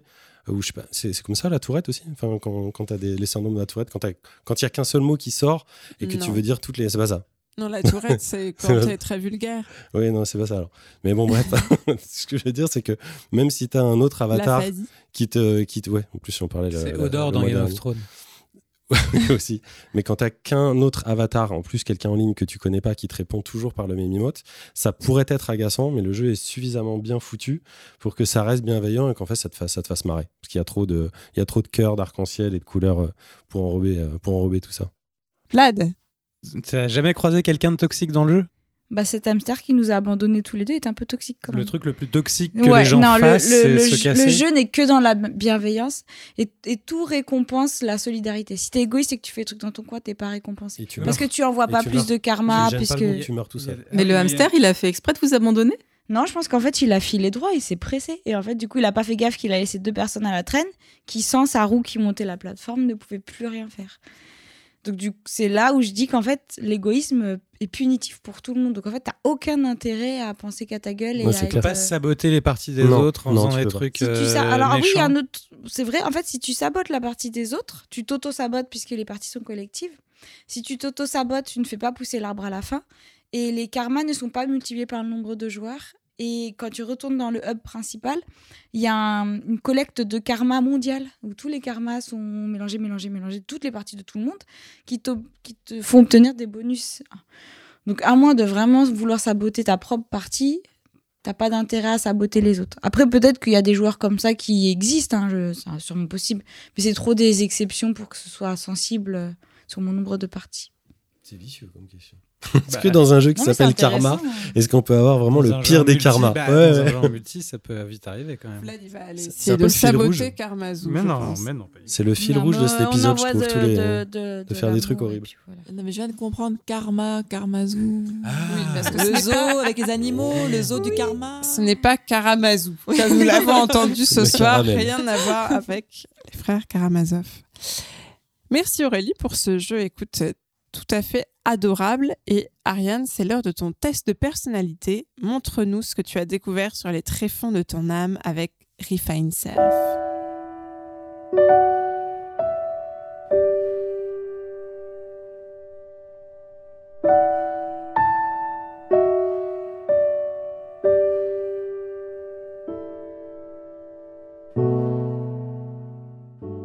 Refine Self, The Personality Test Game est un jeu japonais de Lizardry sorti le 13 novembre cette année. C'est un jeu d'aventure à choix multiples en style animé. Et donc en fait, euh, le mois dernier, après l'interview avec Eve Benaïm, j'ai réfléchi aux gestes microgéographiques dont elle parlait et leur impact dans la vie de tous les jours, mais aussi dans les jeux vidéo. Comment bouge-t-on? Combien de temps mettons-nous pour cliquer? Quelle direction choisissons-nous? Et comment interagissons-nous avec les objets? Et donc j'ai voulu chercher et trouver un, jeu qui était sur ces thèmes. Et j'ai trouvé donc Refine Self, se retrouver. Ce petit jeu poétique est vraiment intéressant. Nous incarnons une petite fille robotique avec une énorme manivelle dans le dos qui doit se balader dans un décor très simple, à plusieurs niveaux, dans un monde moderne, un peu post-apocalyptique, mignon et en sépia. Dans ce monde, il y a des animaux, des humains, des robots, même de la pluie et des mystères autour d'un certain docteur qui est son créateur. Mais le jeu, ce n'est pas juste cette petite aventure en pointe et très sécurisante, apaisante et facile, c'est surtout un test de personnalité. Et c'est là l'originalité du jeu, car à la fin de l'expérience, on nous donnera notre compte rendu de personnalité en tant que joueur ou joueuse. Donc je sais pas pour vous, mais moi, bah, perso, j'adore faire les tests de personnalité. C'est un peu comme son thème astral, ce n'est jamais vraiment réel, mais le chemin de la découverte est très divertissant. Donc comment se déroule une partie? Eh bien, on a une jauge de 100% à remplir par des actions, des dialogues, des choix. Une fois les 100% remplis, c'est la fin de la partie et on nous livre notre analyse. Il n'y a pas de game over, il n'y a pas d'erreur, il n'y a pas de loupé. Chaque partie correspond à un chaque joueur et même chaque partie correspond à un état d'esprit, car ce même joueur pourrait refaire le jeu et avoir d'autres analyses selon son humeur du moment. Donc c'est ce que j'ai aimé, c'est que ce n'est jamais le même jeu, euh, parce que ce sera toujours joué à des moments différents de sa vie. Donc le jeu n'analyse pas seulement les choix que nous faisons, par exemple les QCM où on répond à un PNJ oui je vais l'aider, non je vais pas l'aider, je lui demande de l'argent, etc. Mais il va analyser aussi le temps de réponse, ce qu'on décide de, de contempler, dans quelle direction aller, combien de fois je vais cliquer sur un lampadaire en espérant qu'il s'allume. Un exemple, il y a un tas de bouts dans lesquels on peut piocher. J'ai décidé de piocher 300 fois dedans pour voir jusqu'où ça, ça irait. Et donc, euh, au bout de 300, 400, j'ai eu des, des surprises et ça a donc euh, façonné euh, mon profil de personnalité. Et donc, comme dit le jeu, ce sont des petits moments inconscients qui nous distinguent des machines. Et donc, à la fin de, à la fin de certaines parties, j'ai été donc collectionneuse, voyageuse et héroïne. Et donc, c'est ce, que, c'est ce qui m'a. C'est, un jeu qui est assez court, qui se rejoue énormément, parce qu'à chaque fois, en fait, les expériences s'accumulent pour euh, débloquer d'autres. euh, aspects de, de la personnalité. Euh, on peut avoir plusieurs euh, adjectifs qui vont s'ajouter en fait à notre profil. Et puis, bah, en fait, le jeu va, va nous comparer avec tous les autres joueurs qui ont joué au jeu. Donc, il y aura à la fin toute la liste de tout ce qu'on a fait. Combien de temps on a mis pour faire ça? Pourquoi on a ramassé cette fleur? Euh, À qui on a parlé À qui on a reparlé Pourquoi est-ce qu'on est allé dans une maison et pas dans l'autre Et puis, euh, ça va nous donner un pourcentage par rapport à ce que les autres joueurs ont fait. Donc, euh, si, on, si on fait un choix, eh ben, est-ce qu'on été le seul à faire ce choix ou est-ce qu'il y en a d'autres qui ont décidé de faire pareil? Donc, euh, voilà, Refine Self, euh, c'était, euh, c'est, un jeu très mignon avec une, avec une héroïne qui, est touchante, mais c'est aussi l'occasion pour, pour chacun de, de, voir quel type de joueur on est. Moi, je, pensais avec World of Warcraft avoir un certain profil et en fait, bah, ça, m'a appris deux, trois petites choses en tant que joueuse, que j'étais par exemple une héroïne, alors ça je pensais pas du tout. Mais c'est vrai que à chaque fois que je vois, je croise un PNJ dans une aventure, bah, j'ai envie de l'aider. Et je le faisais jamais consciemment. Et en fait, ce jeu m'a montré que si, en fait, à chaque fois qu'il y avait quelqu'un qui était pas bien, il fallait que, que je fasse tout ce que je peux pour l'apaiser, pour l'aider, que ce soit le petit chat euh, errant ou le petit robot euh, qui, a, perdu un, bout de mécanique ou, ou un monsieur qui a besoin d'un service. Et euh, l'autre, donc le collection, c'est que je suis quelqu'un de qui adore tout ramasser. Ça, je le savais déjà avant, mais là vraiment, il m'a sorti des stats très intéressantes. Et donc, euh, on peut voir euh, dans, les, dans les images euh, à la fin, euh, par exemple, euh, qu'on a un, on a cinq, euh, on a un prisme avec cinq points passion, morale, méthode, jugement et euh, daring, qui pourrait être euh, euh, L'audace L'audace, Ouais, fait, exactement. bravo. Et donc, ça va euh, créer une espèce, une espèce de, de, de, de- de polygone euh, qui va se, se, se coller plus ou moins à- aux caractéristiques qui nous, qui nous ressemblent. Et puis, euh, nous faire vraiment notre, petit profil de, joueuse. euh, et j'ai vraiment aimé. Et je me dis que bah, j'y retournerai de temps en temps parce que c'est vrai que bah, selon l'humeur et selon ce que j'ai envie de faire, ce sera toujours différent. Et j'ai trouvé en fait que le, jeu est tellement riche, il y a tellement d'options. On peut vraiment soit passer son temps à avancer et aller loin, loin, loin et passer des heures à marcher au bord de la mer, ou alors euh, rendre plein de services, ou ramasser plein de choses par terre, ou faire des jeux, ou même taper et tuer, parce qu'on peut tuer des corbeaux ou d'autres personnages. Et euh, ça, en fait, c'est très très riche et j'ai trouvé que la personne avait fait vraiment un gros travail de compilation et d'analyse euh, très très très complexe pour pouvoir justement bien analyser tous les tous nos comportements. Oui, et du coup, il y a des. Toi, tu as eu des caractéristiques plutôt positives. Il y en- il y, en a qui sont négatives quand même ou pas Genre psychopathe, euh, si tu tues tous les corbeaux ou des choses comme ça? Euh, non. Oui, c'est plus, c'est plutôt un jeu positif. Oui, bah, enfin, c'est- même dans, comme dans les tests de personnalité sur dans les magazines ou autres. Tu vois, il y aura jamais un qui va te dire vous êtes un psychopathe.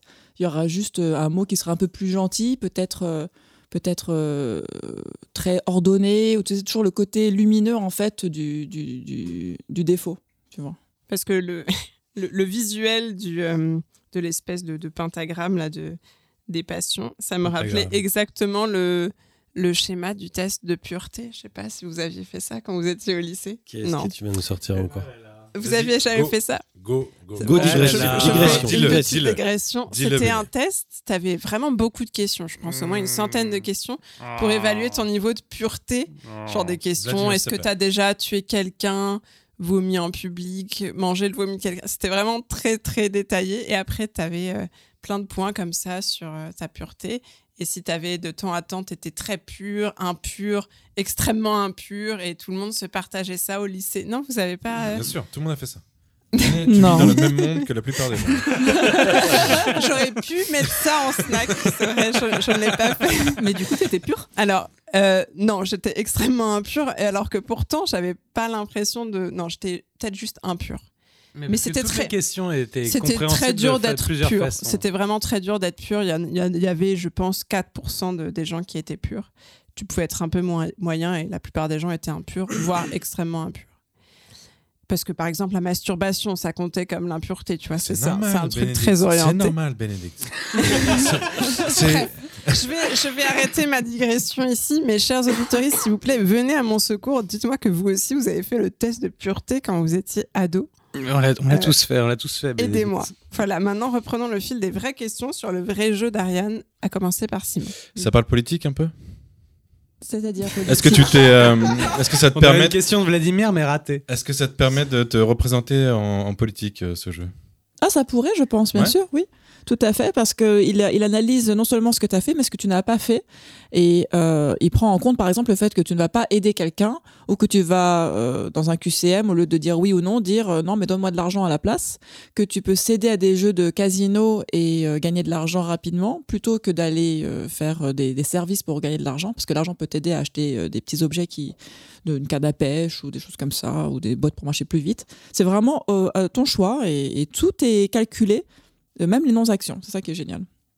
Vlad, oui Oui, moi j'ai pas compris exactement comment tu jouais. Ah bah alors en fait c'est euh, c'est un jeu vidéo donc tu es cette Hmm. petite personne qui va essayer de, de, de, de, de comprendre le mystère autour du docteur elle se réveille et, et elle sait pas trop où elle est et le docteur a disparu et donc il faut qu'elle erre dans, dans, dans, un, dans, le, dans le village dans la forêt le temple et, et, et divers euh, ambiances euh, euh, qui sont disponibles pour rencontrer des gens essayer de comprendre un petit peu bah, qu'est-ce qui s'est passé partager des anecdotes d'histoire rendre service ouvrir peut-être des pièces qui, qui étaient fermées, trouver une clé. Euh, et en fait, il n'y a pas vraiment de, de, de- de but spécifique à part de vivre et d'avancer ou de. C'est pointé-cliqué en gros un- Oui. oui, avec une interaction plutôt narrative a priori et de temps en temps des objets qu'on ramasse et qu'on utilise sur des Bon, sur, même- sur d'autres objets quoi. pas. Moi, j'avais ramassé plein de trucs qui m'ont jamais été utiles. C'est juste que j'ai adoré ramasser des fleurs. Hmm. Et euh, parfois, tu vas euh, en fouillant. Alors moi, je fouille tout et je- j'ouvre tout. Donc j'ai trouvé euh, ple- plein de choses intéressantes, mais euh, tu n'en- et j'ai pas fait beaucoup d'actions, par exemple, sur, sur l'histoire. Euh, il se trouve que j'ai eu beaucoup de chance et de- j'ai pu donc finir l'histoire avec un raccourci incroyable que je, je sais pas comment j'ai trouvé ça, mais bon. Et mais c'est parce que c'est mon côté collector qui fait que j'ai vraiment tout tout ouvert et j'ai cliqué 300 fois donc sur une pile de de, de, de boue. Et, donc, il faut savoir que chaque action, en fait, remplit cette jauge à 100%. Et qu'à 100%, le jeu est terminé. C'est-à-dire que, hop, tu, tu, auras, ta, tu auras ton analyse euh, Ouais. se faite. Donc, euh, tes 100%, il faut quand même que tu, que tu réfléchisses un petit peu à ce que tu vas faire à l'intérieur. Voilà. Mais c'est c'est quand même en vue latérale. Parce que tu parlais de pointer-cliquer, c'est quand même en vue latérale. Tu as un petit personnage. Il y a du scrolling en parallaxe, il faut le souligner. Euh, et on n'a pas de badge, on n'a pas euh, un espèce de ticket, un truc qu'on peut afficher après, genre euh, proud, proud of myself ou je sais pas. Euh, tu non, vois. mais alors au tout début, il y a un monsieur, euh, une espèce de libraire qui a différents objets sur une table et qui est un peu ton, ton psy qui t'accueille dans son bureau. Et dans, ce, dans un, un ordinateur sur la droite, il y aura compilé toutes tes visites, toutes tes analyses, tous tes traits de personnalité auxquels tu peux revenir et qui seront comparés par rapport à la normalité des autres joueurs qui ont joué à ce jeu, si tu te situes plus ou moins dans une échelle. euh, Steam, c'est ça? Euh, en fait, tu as un code et il y a code que l'ID pour le SIM. jeu Non, non, c'est un code pour le jeu. Et euh, alors moi, j'ai donné, j'ai pas donné mon vrai nom, j'ai donné un nom au hasard de mon chien. Et, euh, et en fait, euh, et en fait, tu peux y revenir, tu peux comparer, tu peux rejouer. Et quand tu rejoues, c'est toujours différent. Le jeu se modifie un petit peu, etc. Et ça t'accompagne en fait comme un éveil personnel. Intriguing. Ouais, c'est plutôt sympa. C'est pas très long et puis ça coûte pas très cher. Ah, donc, ça coûte le prix d'un snack. Bah voilà, exactement. C'est un peu plus long qu'un snack. euh, Puis bon, bah, il fallait bien trouver une chronique, quoi. en deux jours. Ça, on ne va peut-être pas le garder. Il n'y a pas de fin surtout. Euh, bah, il y a Tu une fin à finis- 100%. Bah, Tu finis quand tu t'es découvert. et- Moi, je- on ne shame On pas les gens sur vraiment. le prix ou la longueur de leur jeu. Surtout quand on a soi-même pas de jeu. Très bien. Eh bien, merci Ariane de nous avoir partagé ton profil de joueuse. Ouais, intéressant. Et Juste un, un dernier petit truc, pardon Béné, Oui. c'est de souligner que euh, c'est leur deuxième jeu, je pense, à Lizardi, parce que moi je les avais connus via leur premier jeu, qui était un jeu euh, bah, qui m'avait rappelé un peu euh, le délire à la Inkle au début, puisque c'était un jeu de, de rencontre, mais autour de la, de la découverte d'une langue. Donc c'était une langue imaginaire, et en gros c'est un, un jeu de rencontre, mais de quelqu'un qui parle une langue qu'on qu'on comprend pas, D'accord. avec des idéogrammes un peu, un peu chelous, et il faut, euh, il faut comprendre la langue. Bref, voir. si vous C'est pas. Seven Days to End with You? Exactement. c'est. Ah, d'accord, très bien. Bah, je savais pas que tu connaissais, bravo. Mais juste euh, ça, je connaissais pas le Refine Self. Eh bien, après toutes ces belles chroniques, c'est l'heure de nos petits sablés. Avec une bonne louche de beurre, parce que sinon c'est sans intérêt, j'ai nommé nos snacks.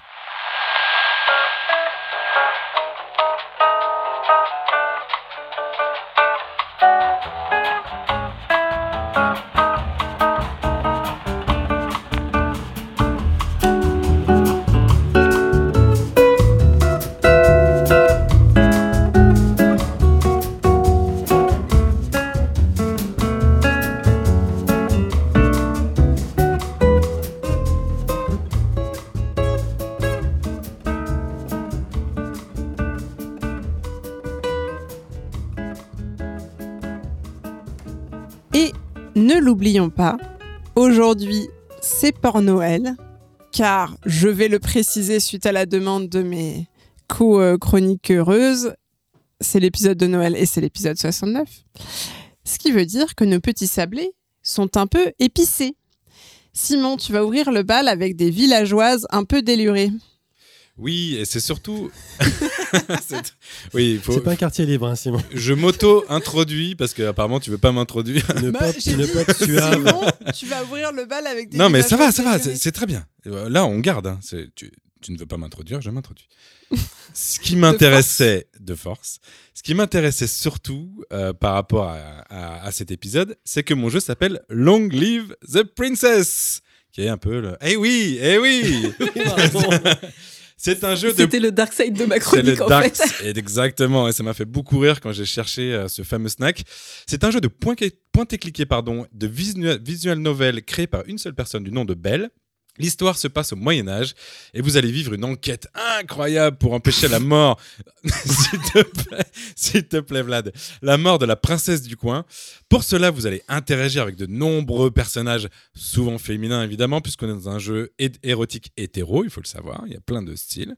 Les scènes fixes sont dans des styles de jeux PC de la fin du dernier siècle, plutôt jolies, entre images de synthèse et vidéos, tout est un peu mélangé, c'est très bien.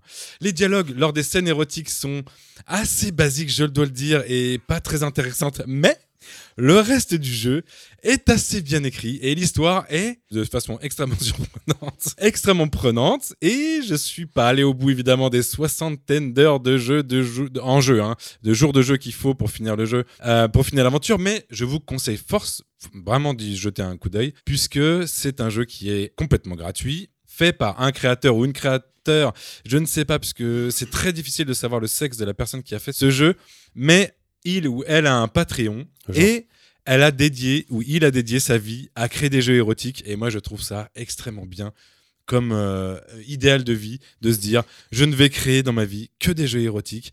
J'ai joué à son jeu, c'est hyper intéressant. Alors oui, c'est un peu alors nous on a médiévalo érotique. oui, alors d'habitude on appelle ça beauf parce que ça ressemble un peu à Red Dead 2 mais euh, mais euh, mais mais si, c'est Red Dead 2 mais y a tu pas de couches cheval. Oui, si il y a des chevaux. Ah, mais il y a des chevaux. Il y a même des femmes à côté savoir. de chevaux. En fait, Tu couches Stop, avec les stop, chevaux stop. c'est exactement Red Dead 2, mais t'as le droit là vraiment de coucher de façon euh, officielle. Et euh, non, franchement, et l'interaction, enfin l'intrigue qui euh, de base me m'intéressait pas parce que j'étais juste là pour faire un snack euh, porno, euh, est hyper intéressante. Et euh, c'est il y a vraiment des fans. Et je suis allé sur des forums sur Reddit de gens qui sont complètement ouf de ce jeu.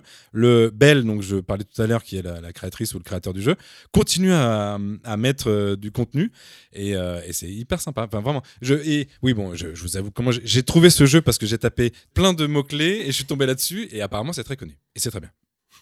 Apparemment. Et on, Extrêmement bien. on ne fait pas de snack shaming, car c'est pas Noël. Merci. Merci beaucoup Simon pour cette découverte. Long live the princess. Je Comme te un fais la voix du narrateur à un moment du jeu. Slay the princess. You're supposed to slay the princess, not lay her. Pas mal. Et sur cette belle transition, Ariane, tu vas enchaîner avec l'univers étrange de Molly Moon. Oui, donc Excuse Me Sir, c'est un petit jeu horrifique de Molly Moon. Donc Molly Moon, c'est une actrice de X qui est assez connue sur OnlyFans et TikTok euh, pour un contenu euh, très très sensuel. euh, voilà, bref, je ne je connais pas trop. Mais donc elle a créé ce, ce jeu avec Erdorf, Jessie Cox, Torpol Duke et Trevor Henderson, qui sont assez connus dans le monde de l'horreur. Et ils ont fait donc ce jeu pointé-cliqué euh, avec l'actrice porno qui est donc euh, euh, l'héroïne du, film qu'on va visiter dans sa maison. Et il ne faut pas se faire manger par elle et ni par ses acolytes de, diaboliques et les démons et les horribles choses qui se, qui se cachent dans, son, dans, son, dans sa cave. Et en fait, euh, bah, c'est un jeu pour Noël parce que c'est une icône un petit peu de, de- du monde porno. Et c'est génial qu'elle ait pu faire donc euh, un jeu vidéo euh, horrifique sur son monde complètement barré, malaisant et, euh, et tordu. Elle s'est complètement lâchée. C'est une actrice d'ailleurs qui, qui est très connue pour ses très grands yeux globuleux. Donc voilà, donc c'est un jeu gratuit et pour l'instant il est en, en- en mode de démo et je vous conseille euh, d'y jouer parce que franchement il est pas très long, il y a des plein de fins euh, alternatives mais il fait vraiment flipper. Moi j'ai eu des petits moments de vraiment de- de frayeur et, euh, et puis elle est assez sexy en fait donc peut-être qu'un jour j'irai voir son OnlyFans. Voilà. Merci beaucoup, Ariane, Que pour dire cette découverte. Que Moi, dire je ne Que dire connaissais Que même dire pas euh, Molly Moon. Bah, moi non euh, plus, comme merci personne. Ronan pour cette belle découverte. Mais précisons qu'il y avait déjà, euh, il y, a- il y a un peu ce truc, ce lien entre les actrices porno et le monde du gaming, un peu hype. C'était Katsuni aussi, qui était un peu une icône chez les gamers, l'actrice euh, Euh, porno, me semble-t-il. Oui. YouTube, ça, voilà. Ah oui, Katsuni, c'est. YouTube. Et qui a eu euh, une collection BD même. Euh, bref, passons sur cette petite parenthèse. Et François, ça va être à toi. Tu vas nous présenter un combo de WarioWare et Pornhub. Ouais, et pour y arriver, ça n'a pas été hyper simple parce que forcément, avec cette espèce de, thématique euh, imposée, euh, je me suis perdu, moi, dans les méandres euh, de, de- des thématiques sexuelles sur Itch.io. Et au départ, j'ai jeté mon dévolu sur un, sur un titre qui s'appelle The Tea Room. Euh, qui avait l'air d'être un simulateur d'urinoir. Je me suis dit, tiens, ça va être sympa. Et en fait, je me suis retrouvé dans une station-service euh, aux États-Unis, euh, dans des WC où on doit voir défiler des rednecks, des policiers, des gens avec des chapeaux. Euh, et il faut observer leurs membres pendant qu'ils urinent. Et au final, on se rend compte que leurs membres sont des armes à feu euh, organiques. J'ai dû m'arrêter. J'ai dû m'arrêter là. Et je me suis dit, je vais changer de jeu, en fait. Euh, et j'ai opté pour une valeur sûre, NFSware, dont je vais vous parler maintenant, qui est de Pierrec, alias Pierre Corbinet, donc qui est créateur euh, euh, de Louche Vipo, une personne de talent. Euh, NFSware, c'est pas tout nouveau, hein, c'est sorti euh, en, en 2018. Ça s'appelle NFSware pour Not Safe for Work, faut-il le rappeler. C'est un croisement, donc, tu as très bien rappelé, euh, Béné, expérimental et très jouable entre MarioWare et Pornhub. Pourquoi? Parce que le titre a été développé pour le concours Make Something Horrible 2018 de Canard PC et dont le thème était Et si les jeux changeaient de créateur? Son idée simple est que vous devez enchaîner des séquences d'environ 10 secondes, chacune est présentée par un terme euh, et représente une pratique sexuelle spécifique, seule, à deux ou à plusieurs. Ensuite, euh, euh, représentée elle-même tout en couleur par une version animée et jouable. Un peu comme dans un Dragon's Lair version très haute du dragon. Ce sera à vous de savoir quoi faire, quoi, où, comment bouger, à quel moment précis, dans quelle direction, et de faire euh, briller de mille feux votre savoir en la matière et ses ébats endiablés, ou à défaut d'en apprendre un peu plus sur les capacités des corps humains à se donner ce plaisir charnel, tellement plus naturel et utile pour notre espèce que de se taper sur la gueule. Bref, le visuel est tout en aplat de couleurs, comme je l'ai dit, façon pop art, ou vieille pub pour iPod de 2005 ultra pixelisée. L'effet retire au côté trash de l'expérience et le rend éventuellement plus présentable en public, quoique, souvenez-vous quand même de son titre quand vous êtes au boulot. Un petit mode multi, battle ou expérience à plusieurs aurait pu ajouter encore plus de fun et de piment, mais pour une quinzaine de séquences rotoscopées, oui oui, comme Blanche-Neige ou Prince of Persia, vous en aurez largement pour vos 2 euros et des brouettes. Ça, c'est une figure qui est bien présente dans le jeu. Et c'est même un prix tout aussi libre que le reste sur Itch.io. Moi je l'ai vu qu'à la fin, mais sur Itch.io c'est les prix libres. Euh, ce n'est malheureusement disponible que sur PC, mais pour les chanceux, les plus chanceux d'entre vous, euh, c'est tout à fait compatible avec un Steam Deck, avec un Steam Deck. Pardon. Ah, elle est bien. Elle est facile. Ah, j'aime bien. Elle est facile.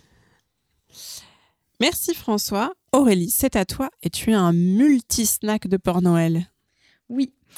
Alors à la base, je, je vais demander l'aide aux auditeuristes, comme vous dites.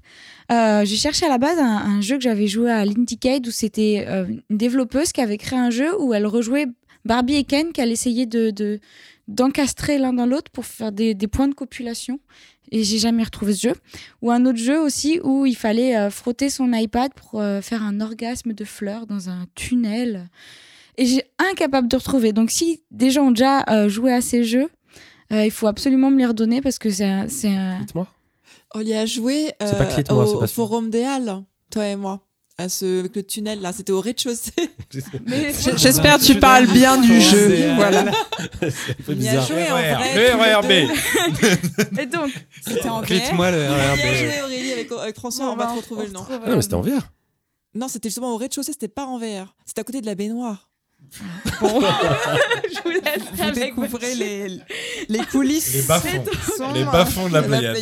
Non, non, Et donc, non. en, dé- en dépit de, de ces deux jeux merveilleux qui sont vraiment des, des très beaux souvenirs de jeux indépendants et gratuits en plus, je voulais parler des jeux de Mollet Industria. Je sais que Vlad en a déjà parlé. Euh, donc, ce sont des indépendants italiens qui font des jeux euh, soit politiques, euh, soit éthiques, soit à but de critiquer ou juste de- d'envoyer de, l'amour. Et donc, il y a trois jeux qui m'ont marqué euh, dans le thématique 69. Il y a Queer Power, où en gros on fait l'amour euh, peu importe le genre. Orgasme Simulator, qui porte plutôt bien son nom. Et un qui est un peu moins fun, qui s'appelle Opération Pédopriste, qui parle euh, donc. voilà. Effectivement, c'est un peu Petit, moins. petit bémol. On dirait presque un sous-titre de Call of. Call of, machin, opération pédopliste. C'est pra- c'est pratique, t'es même pas obligé de parler de, de ce que font les jeux, les, les- le titre. euh, Et vraiment, en tout cas, ces, ces trois jeux sur cette thématique un peu euh, d'amour et plus euh, sont à faire. Enfin, et tous leurs jeux sont, à, sont, quasi- sont quasiment tous à faire. Donc, je conseille vraiment le site Mollet Industria.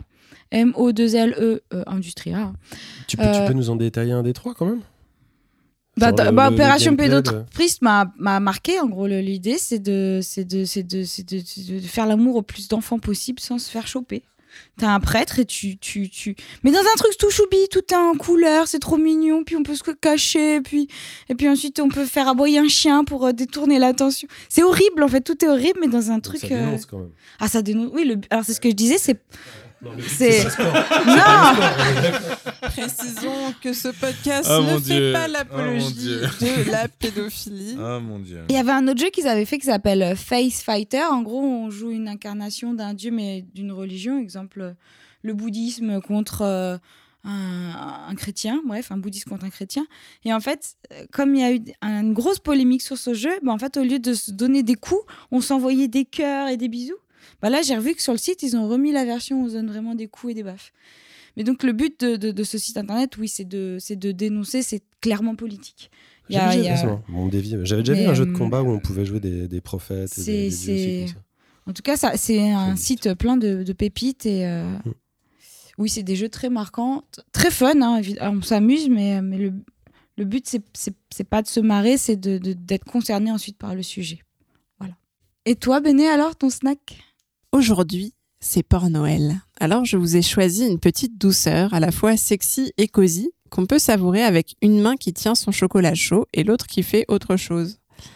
Comme rajouter de la cannelle dans le chocolat chaud, voyons. Qu'est-ce que vous aviez en tête? Ça s'appelle Sex Advice Succubus et c'est un petit jeu développé par Nom Nom Nami sur itch.io. Et le principe est tout simple. Vous êtes une succube qui donne des conseils sexos en ligne à d'autres créatures fantastiques. Pour l'instant, le jeu ne donne accès qu'à deux clients, une fantôme et un incube. J'espère qu'il y en aura d'autres un jour. Vous devez réussir à les mettre en confiance et à trouver des solutions à leurs problèmes grâce à des choix de dialogue, le tout sur des musiques lofi, hyper cocooning, signé Jaelatz. Pour la fantôme qui ne voit pas comment coucher avec sa nouvelle partenaire, on pourra par exemple suggérer une petite possession, quitte à commencer simplement par posséder la main. C'est malin, hyper bienveillant et c'est aussi l'occasion si vous jouez en anglais d'apprendre plein de termes un peu geek ou érotiques à ajouter à votre vocabulaire. Vous pouvez débloquer des fins différentes pour les deux dialogues, donc euh, celui avec la fantomette et celui avec l'incube, donc il y a un peu de rejouabilité. Et j'ai retrouvé dans Sex Advice Succubus un peu de l'ambiance fantastique et réconfortante à la fois de Coffee Talk avec cette petite touche érotique en plus. Un chouette snack donc à retrouver à prix libre sur itch.io. J'allais t'en parler Coffee Talk en regardant ça. Exactement, non mais tout de suite ça m'a ça m'a replongé dedans et en plus euh, vraiment c'est hyper malin les solutions euh, sexuelles qu'ils trouvent à des problèmes imaginaires de, de créatures fantastiques. Ah ouais, c'est ouais, Et t'as des termes, des termes que t'as appris, euh, par exemple, parce que tu disais que c'était en anglais, alors c'est pas, est-ce que c'est facilement pla- plaçable dans un dîner de Noël, par exemple?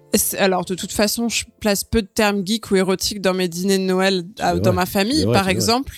Euh, mais je pense que ça se replace dans des chats en ligne peut-être. Et moi, j'ai surtout appris les termes érotiques, ça va, j'en connaissais pas mal, mais les termes geeks, par exemple, il y avait plein de fois euh, AU, euh, et c'était juste Alternate Universe, qui était euh, abrégé comme ça, voilà, plein, plein d'autres choses. Vraiment le très très bienveillant. Et bon, ça, reste du érotique soft hein, par rapport à d'autres jeux qu'on a eu ce soir. C'est peut-être le plus mignon de tous les jeux pour Noël. Ok, c'est le contraire de Knockout. Même si vous avez le petit avertissement euh, moins de 18 ans quand vous allez sur la page. Et il est maintenant l'heure de passer au dernier segment de cette émission, à savoir les lequel quartiers libres. Les quartiers libres, Lequel Simon Nos super recos hors jeu vidéo.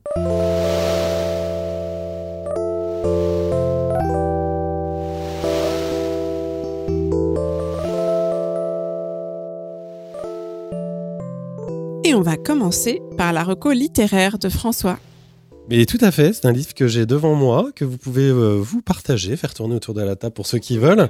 Start, la grande histoire du jeu vidéo. Alors c'est pas tout à fait une nouveauté, c'est un livre qui a été écrit par Erwan Cario, ce qui est encore besoin de présenter sur ce podcast, qui est Erwan Cario, euh, en une ligne, journaliste chez Libération et animateur du podcast fondateur Bienveillant, Silence on joue, qu'on adore et qu'on embrasse. Euh, ce livre-là, en tout cas cette nouvelle édition est sortie le 3 novembre 2023, c'est audition de La Martinière. En fait, ce superbe ouvrage couleur de 288 pages raconte l'histoire du jeu vidéo depuis sa création, grosso modo en 1958, à travers 10 chapitres générationnels, des images, des grands jeux, des thématiques et des personnages qui ont fait date. Euh, le livre est sorti à la base en 2011, mais cette nouvelle édition, la deuxième qui vient de sortir, bien qu'un peu plus petite euh, dans son format que l'original, se révèle aussi plus facile à feuilleter et c'est surtout vu de nouveau augmenter des jeux importants de ces dernières années, comme Breath of the Wild, God of War ou Elden Ring, pour ne citer que. De Pong à Sam Barlow, de Pac-Man à Fortnite, des jeux indépendants au problème du sexisme dans l'industrie, des jeux classiques et rétro à la réalité virtuelle pour 30 euros. C'est vraiment le livre somme à mettre sous tous les sapins, un panorama très utile et un livre de référence pour tous ceux qui voudraient découvrir ou en savoir plus sur cette culture et où elle va. Le livre se conclut aussi euh, sur une liste subjective des 350 jeux auxquels il faut avoir joué, presque un par jour si vous le souhaitez. C'est encore plus utile qu'un calendrier de l'avant et ça donne évidemment plein d'idées. Merci François. On devrait regarder et cocher tous ceux qu'on a chroniqués dans la Pléiade. Non, on va voir qui manque, forcément. Ce sera facile avec les listes sens critique. Marion, tu as toi aussi un livre à nous présenter. Oui, alors euh, Marocco hors jeu vidéo est un peu lié quand même. Euh, je pense que tout le monde l'aura compris à la fin de ma chronique, mais je boucle depuis quelques semaines sur l'univers de Slay the Princess. Et du coup, je ne suis pas allée chercher très loin, euh, puisque je vais vous parler du webcomic d'horreur sur lequel travaille depuis des années, depuis 2013 pour être précise, la dessinatrice du jeu, Abby Howard, euh, qui a récemment indiqué qu'elle euh, pensait y retourner pour y passer un peu plus de temps. Donc, ça s'appelle The Last Halloween.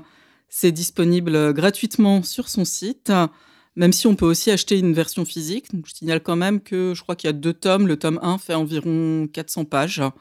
Je pense que c'est un peu lourd, euh, un peu lourd à porter. Euh, J'en suis plutôt au début, mais je suis assez conquise.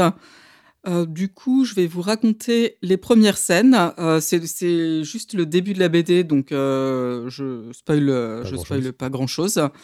donc la première, euh, les toutes premières cases sont un type tout brûlé sur un lit d'hôpital dont l'infirmière dit euh, "He's a little crispy", parce que je trouvais que la formule était mignonne. Comme du bacon. On ne sait pas trop comment ou pourquoi. Et ensuite, on saute sur le personnage euh, principal d'une comique, qui est une petite fille d'une dizaine d'années, Mona, qui s'est déguisée en fantôme pour Halloween et essaie de faire peur à son papa qui est dans la cuisine. Et là, euh, petit dialogue avec son papa. Alors avant dialogue, euh, petit, petite case avec un dessin de son papa qui est donc dans la cuisine avec une, une petite robe type, type années 50. Et là, sa fille lui dit Ah, mais on, a déjà, on en a déjà parlé, c'est bizarre euh, quand tu portes les robes de maman. Voilà, c'est les, premières scènes du livre. Je vais donner un petit élément de contexte. Quand j'ai joué à l'autre jeu du studio euh, Scarlet Hollow, c'est la première fois que j'ai joué à un jeu où on me demandait mes pronoms. Donc ça dit quand même un peu dans quel euh, type d'univers on se situe. Et euh, donc, bulle suivante, le, père. Enfin, non, c'est pas le père qui répond à sa fille tout de suite, c'est la fille qui continue en disant Tu as tes propres robes. Pourquoi tu portes pas tes propres robes?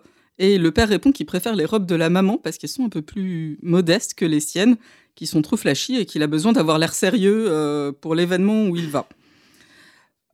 En tout cas, là où il va, c'est pas euh, trick or treating avec sa fille pour Halloween. Et euh, du coup, elle a le seum, elle reste à l'intérieur, elle garde la maison, alors qu'elle avait un super déguisement euh, de fantôme avec son drap. Euh, donc elle se met devant la télé, et là, la télé s'arrête, et il y a un vrai monstre qui débarque dans son living room. euh, qui fait peur, mais qui est quand même euh, assez cute et qui semble, euh, même s'il est assez cute, vouloir la manger. Peut-être pas des intentions très cute. Elle s'échappe, elle arrive à appeler la police. On est vraiment sur les premières cases. Qui l'envoie bouler parce, que la police pense que c'est un canular, donc elle se débrouille toute seule. Donc voilà, ACAB, la police ne sert à rien, comme toujours. Et sur la route, elle se fait des amis, elle rencontre d'autres monstres. Elle va tirer les fils d'un grand complot et elle va tout faire pour faire mentir le titre de la BD, The Last Halloween, et pour faire en sorte que cet Halloween ne soit pas le dernier. Comme pour le jeu Slay the Princess, les dessins sont assez minimalistes et efficaces, les mises en scène sont vraiment très drôles, et là, euh, c'est pas comme le jeu, parce que le jeu est drôle, euh, mais dans la BD, on est vraiment, pour moi, euh, dans le 50-50 à l'intersection euh, horreur-humour. Et, euh, et c'est très agréable. Donc je pense que je vais continuer cette euh, lecture avec beaucoup de plaisir. Ok, cool. Eh bien, merci beaucoup, Marion. Aurélie, toi, c'est une expo que tu nous emmènes visiter.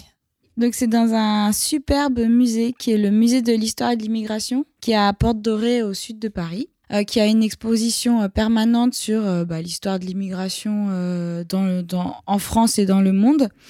Et en ce moment, ils ont une, euh, une, exposition qui s'appelle J'ai une famille, qui est euh, sur l'immigration est et sud-est de la Chine. Donc il y a plusieurs artistes euh, chinois qui viennent exposer dans ce musée, et puis il y a- beaucoup d'œuvres très étonnantes et vraiment variées. Et c'est un coup de cœur pour cette exposition, mais surtout pour le musée. Donc, si vous n'avez pas le temps d'aller voir cette exposition, euh, qui est jusqu'à février euh, 2024, euh, n'hésitez pas à juste découvrir ce musée euh, qui est euh, incroyable. Merci Aurélie. Et moi, ma reco du jour, c'est un film tout doux signé Wim Wenders, Perfect Days. C'est aussi le titre d'une chanson de Lou Reed qu'on retrouve dans la bande originale et que vous entendez peut-être en arrière-plan. Le film raconte l'histoire d'Hirayama, un homme d'âge mûr qui nettoie des toilettes à Tokyo. Étrange pitch, me direz-vous Eh bien, malgré, ou plutôt en partie grâce à ça, ce film est loin d'être de la merde. Pardon, je devais faire cette blague, je présente mes plus plates excuses aux auditorices. Perfect Days, c'est même carrément une petite merveille. On y suit la vie très structurée d'Hirayama, qui certes nettoie des toilettes, avec grande application d'ailleurs, mais qui trouve aussi son bonheur dans tous les aspects de sa routine quotidienne. Arroser ses plantes, boire son café du matin, écouter des vieilles cassettes en allant au travail, acheter des livres de poche en solde à lire le soir sur son futon, aller prendre l'apéro dans son rad habituel, se décrasser au bain public, prendre les arbres en photo. Tous ces gestes sont minutieux, calculés, répétés, et tous apportent immanquablement un grand sourire sur son visage un peu ridé quand il sort de sa petite maison le matin pour aller travailler. Alors oui, comme dans tout film avec des héros aux vies très structurées, un peu de chambardement va arriver. Mais la grande révélation de ce film, celle qui m'a émue et a beaucoup résonné dans le cœur de la petite créature routinière que je suis, ce n'est pas la révélation habituelle, ce n'est pas le fait que chambouler toutes ces petites habitudes, c'est faire entrer le bonheur de l'imprévu dans sa vie. Non. C'est que ces petites habitudes-là, ces petits moments où on est le seul capitaine à bord pour mener sa barque comme bon nous semble, ça peut être le socle même du bonheur, surtout quand elles sont filmées avec autant d'habileté et de grâce. Je vous invite vivement à aller voir ce film et à sourire vous aussi doucement avec Hirayama en regardant les ramures des arbres se balancer au vent. Ça fait envie tout ça. Et oui, la bande son est vraiment super, je précise. Ariane, toi aussi, c'est une reco film que tu as pour nous aujourd'hui. Et oui, je vais vous parler de Mars Express, un film d'animation de Jérémy Perrin qui est sorti en novembre. C'est un film de 83 minutes qui était aussi présenté au Festival de Cannes et au Festival du film d'animation euh, Annecy. Donc on va suivre Aline Ruby, détective privé obstiné, et Carlos Rivera, un, réplique androïde, son partenaire décédé d'il y a 5 ans. Et ils se lancent dans une course-poursuite euh, contre la montre à travers Mars pour retrouver une jeune femme qui a disparu. Donc c'est cyberpunk un peu futuriste avec euh, pas mal de références à Blade Runner. C'est euh, une très belle animation assez simple qui m'a rappelé un jeu, un, dessin animé que j'aimais beaucoup quand j'étais petite qui s'appelait Les Mondes Engloutis.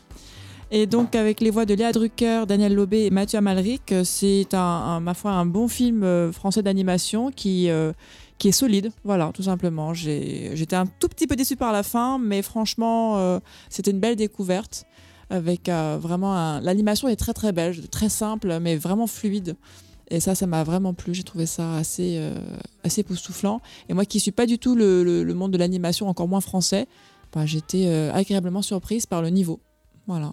François, je sais que tu voulais le voir aussi. Euh, ouais, à Donf, par où commencer En fait, euh, Étienne, euh, Étienne, pardon. Euh, je, connais, je connais surtout le réalisateur par le travail de son frère, qui est développeur de jeux vidéo et qui, qui fait des jeux super intéressants comme, comme Zorbier ou Gauge. c'est des jeux qui ont, été assez notables dans les années, dans les années 2000. Et, et tu parlais de l'animation française. Quand tu dis l'anime, tu suis pas, enfin, je sais pas exactement ta t'as dit, je suis pas exactement l'animation française. Bah, il faut savoir tout simplement que l'animation française est au firmament de la production mondiale, euh, tout simplement. Euh, par contre, elle s'exporte en termes de production, c'est-à-dire qu'il y a pas mal de sociétés euh, françaises qui appartiennent à des sociétés étrangères, par exemple.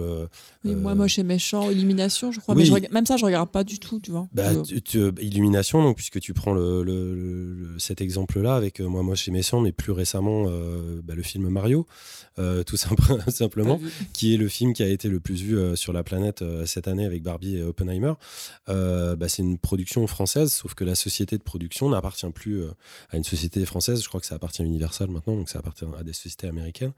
Mais, euh, mais plus récemment, on a eu aussi l'adaptation du Sommet des Dieux, qui était absolument, absolument magnifique. Ou qui- la série Arcane aussi. la série Arcane aussi. Enfin, il y a beaucoup, beaucoup d'exemples, et notamment le travail de, de- de Simon Perrin, qui lui s'est fait plus connaître avec la série Last Man, qui avait déjà amené des jalons euh, en termes d'animation et de savoir-faire euh, encore à la française. Enfin, bon, il y, a une vraie histoire de toute façon entre le cinéma d'animation euh, et la France.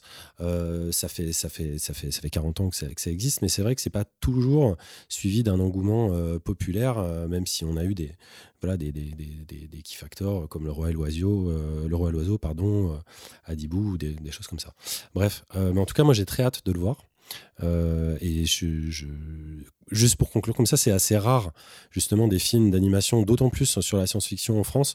Il y en a très très peu. Il y avait eu Renaissance aussi euh, il y a quelques années, et puis euh, il, y a, deux trois autres exemples, mais c'est quand même suffisamment rare pour être pour être soutenu quand ça sort sur les salles. Mais donc, tu parlais de, notoriété, mais dépêchez-vous de le voir parce que déjà, juste seulement à Paris, on est quand même début décembre il ne joue que dans trois salles. Moi, je l'ai à peine vu dans les posters, dans les bandes annonces. Je savais même pas qu'il existait. Donc, euh, si vous voulez voir, allez-y avant Noël, à mon avis. C'est pour ça qu'il faut voilà, c'est pareil, il faut le soutenir et il faut aller le voir en salle.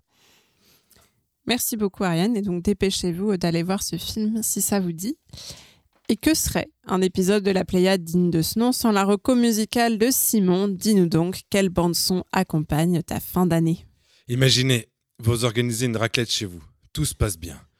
Vos convives ont un bon coup de raclette, fourchette euh, et l'ambiance est bonne enfant. Quand tout à coup, le fromage montant à la tête de vos hôtes, ceux-ci vous somment de mettre de la musique. Mais pas n'importe quelle musique. De la techno Ou bien vous allez découper et servir en dessert. Bon, ils sont vraiment très gourmands, hein, ces invités. si vous arrive exactement ce que je viens de vous décrire, alors je vous conseille le dernier album qui s'appelle Hyper Opus de Calling Marianne, la compositrice française, aux influences variées, mais qui tourne quasiment tout, enfin tout ce qu'elle fait tourne autour de la trance et du goa. C'est des phrases que Oui, fais, je fais des vraies phrases. T'es sûr, de... t'es sûr que c'est des phrases? Ces rythmes et ces mélodies sont complètement envoûtantes et vos convives seront complètement envoûtés eux aussi tels qu'ils l'ont été et seront contentés, vos amis, et leur permettra d'éliminer leur fromage de la meilleure des façons.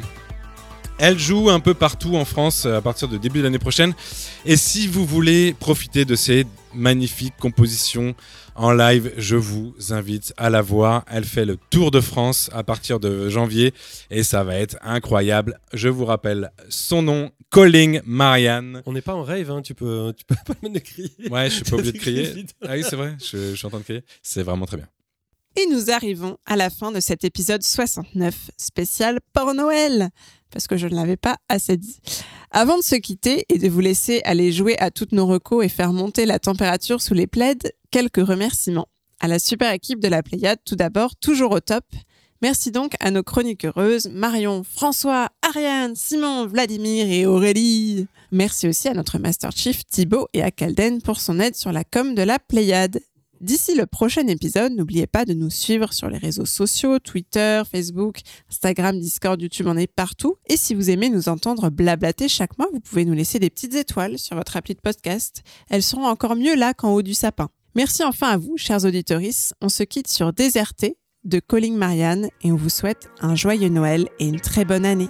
À bientôt dans vos oreilles et dans nos cœurs. Au revoir. Salut. Joyeux Bonne Noël. fête de fin d'année. Avec ou sans Noël.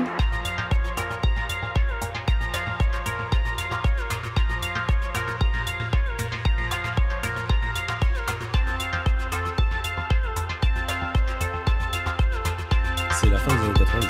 Mais c'est très bien. Non, mais il n'y a pas de mal. C'est la, c'est la base de la quoi. quoi. C'est- ça vient de là. Oh là là. À ton vieux âge. C'est un bon âge. Mais ça a rien à voir. On est en 2023. Tu parles, tu parles d'un truc tout récent qui a 25 ans. C'est sympa. Non, c'est moderne. Ouais, c'est moderne, bien sûr. Mais t'étais pas né que j'étais écouté- j'écoutais déjà ça, mais c'est moderne Mais- si tu veux. Il est pas si jeune que ça. Qui ça Simon. Non, Vous je sais, il a vous le même savez âge que quoi, moi. je- Non, mais ce que je veux dire, Mais c'est que la- rappelons-le, La, la transgoa. Bon, bref, La on fait un transgoa, podcast c'est- ou pas La transgoa. On ça- ne ça fait pas de un 2020. podcast sur la Ça transgoa. débute des années 80. donc, La euh, transgoyade. Un podcast spécialisé. La transgoyave.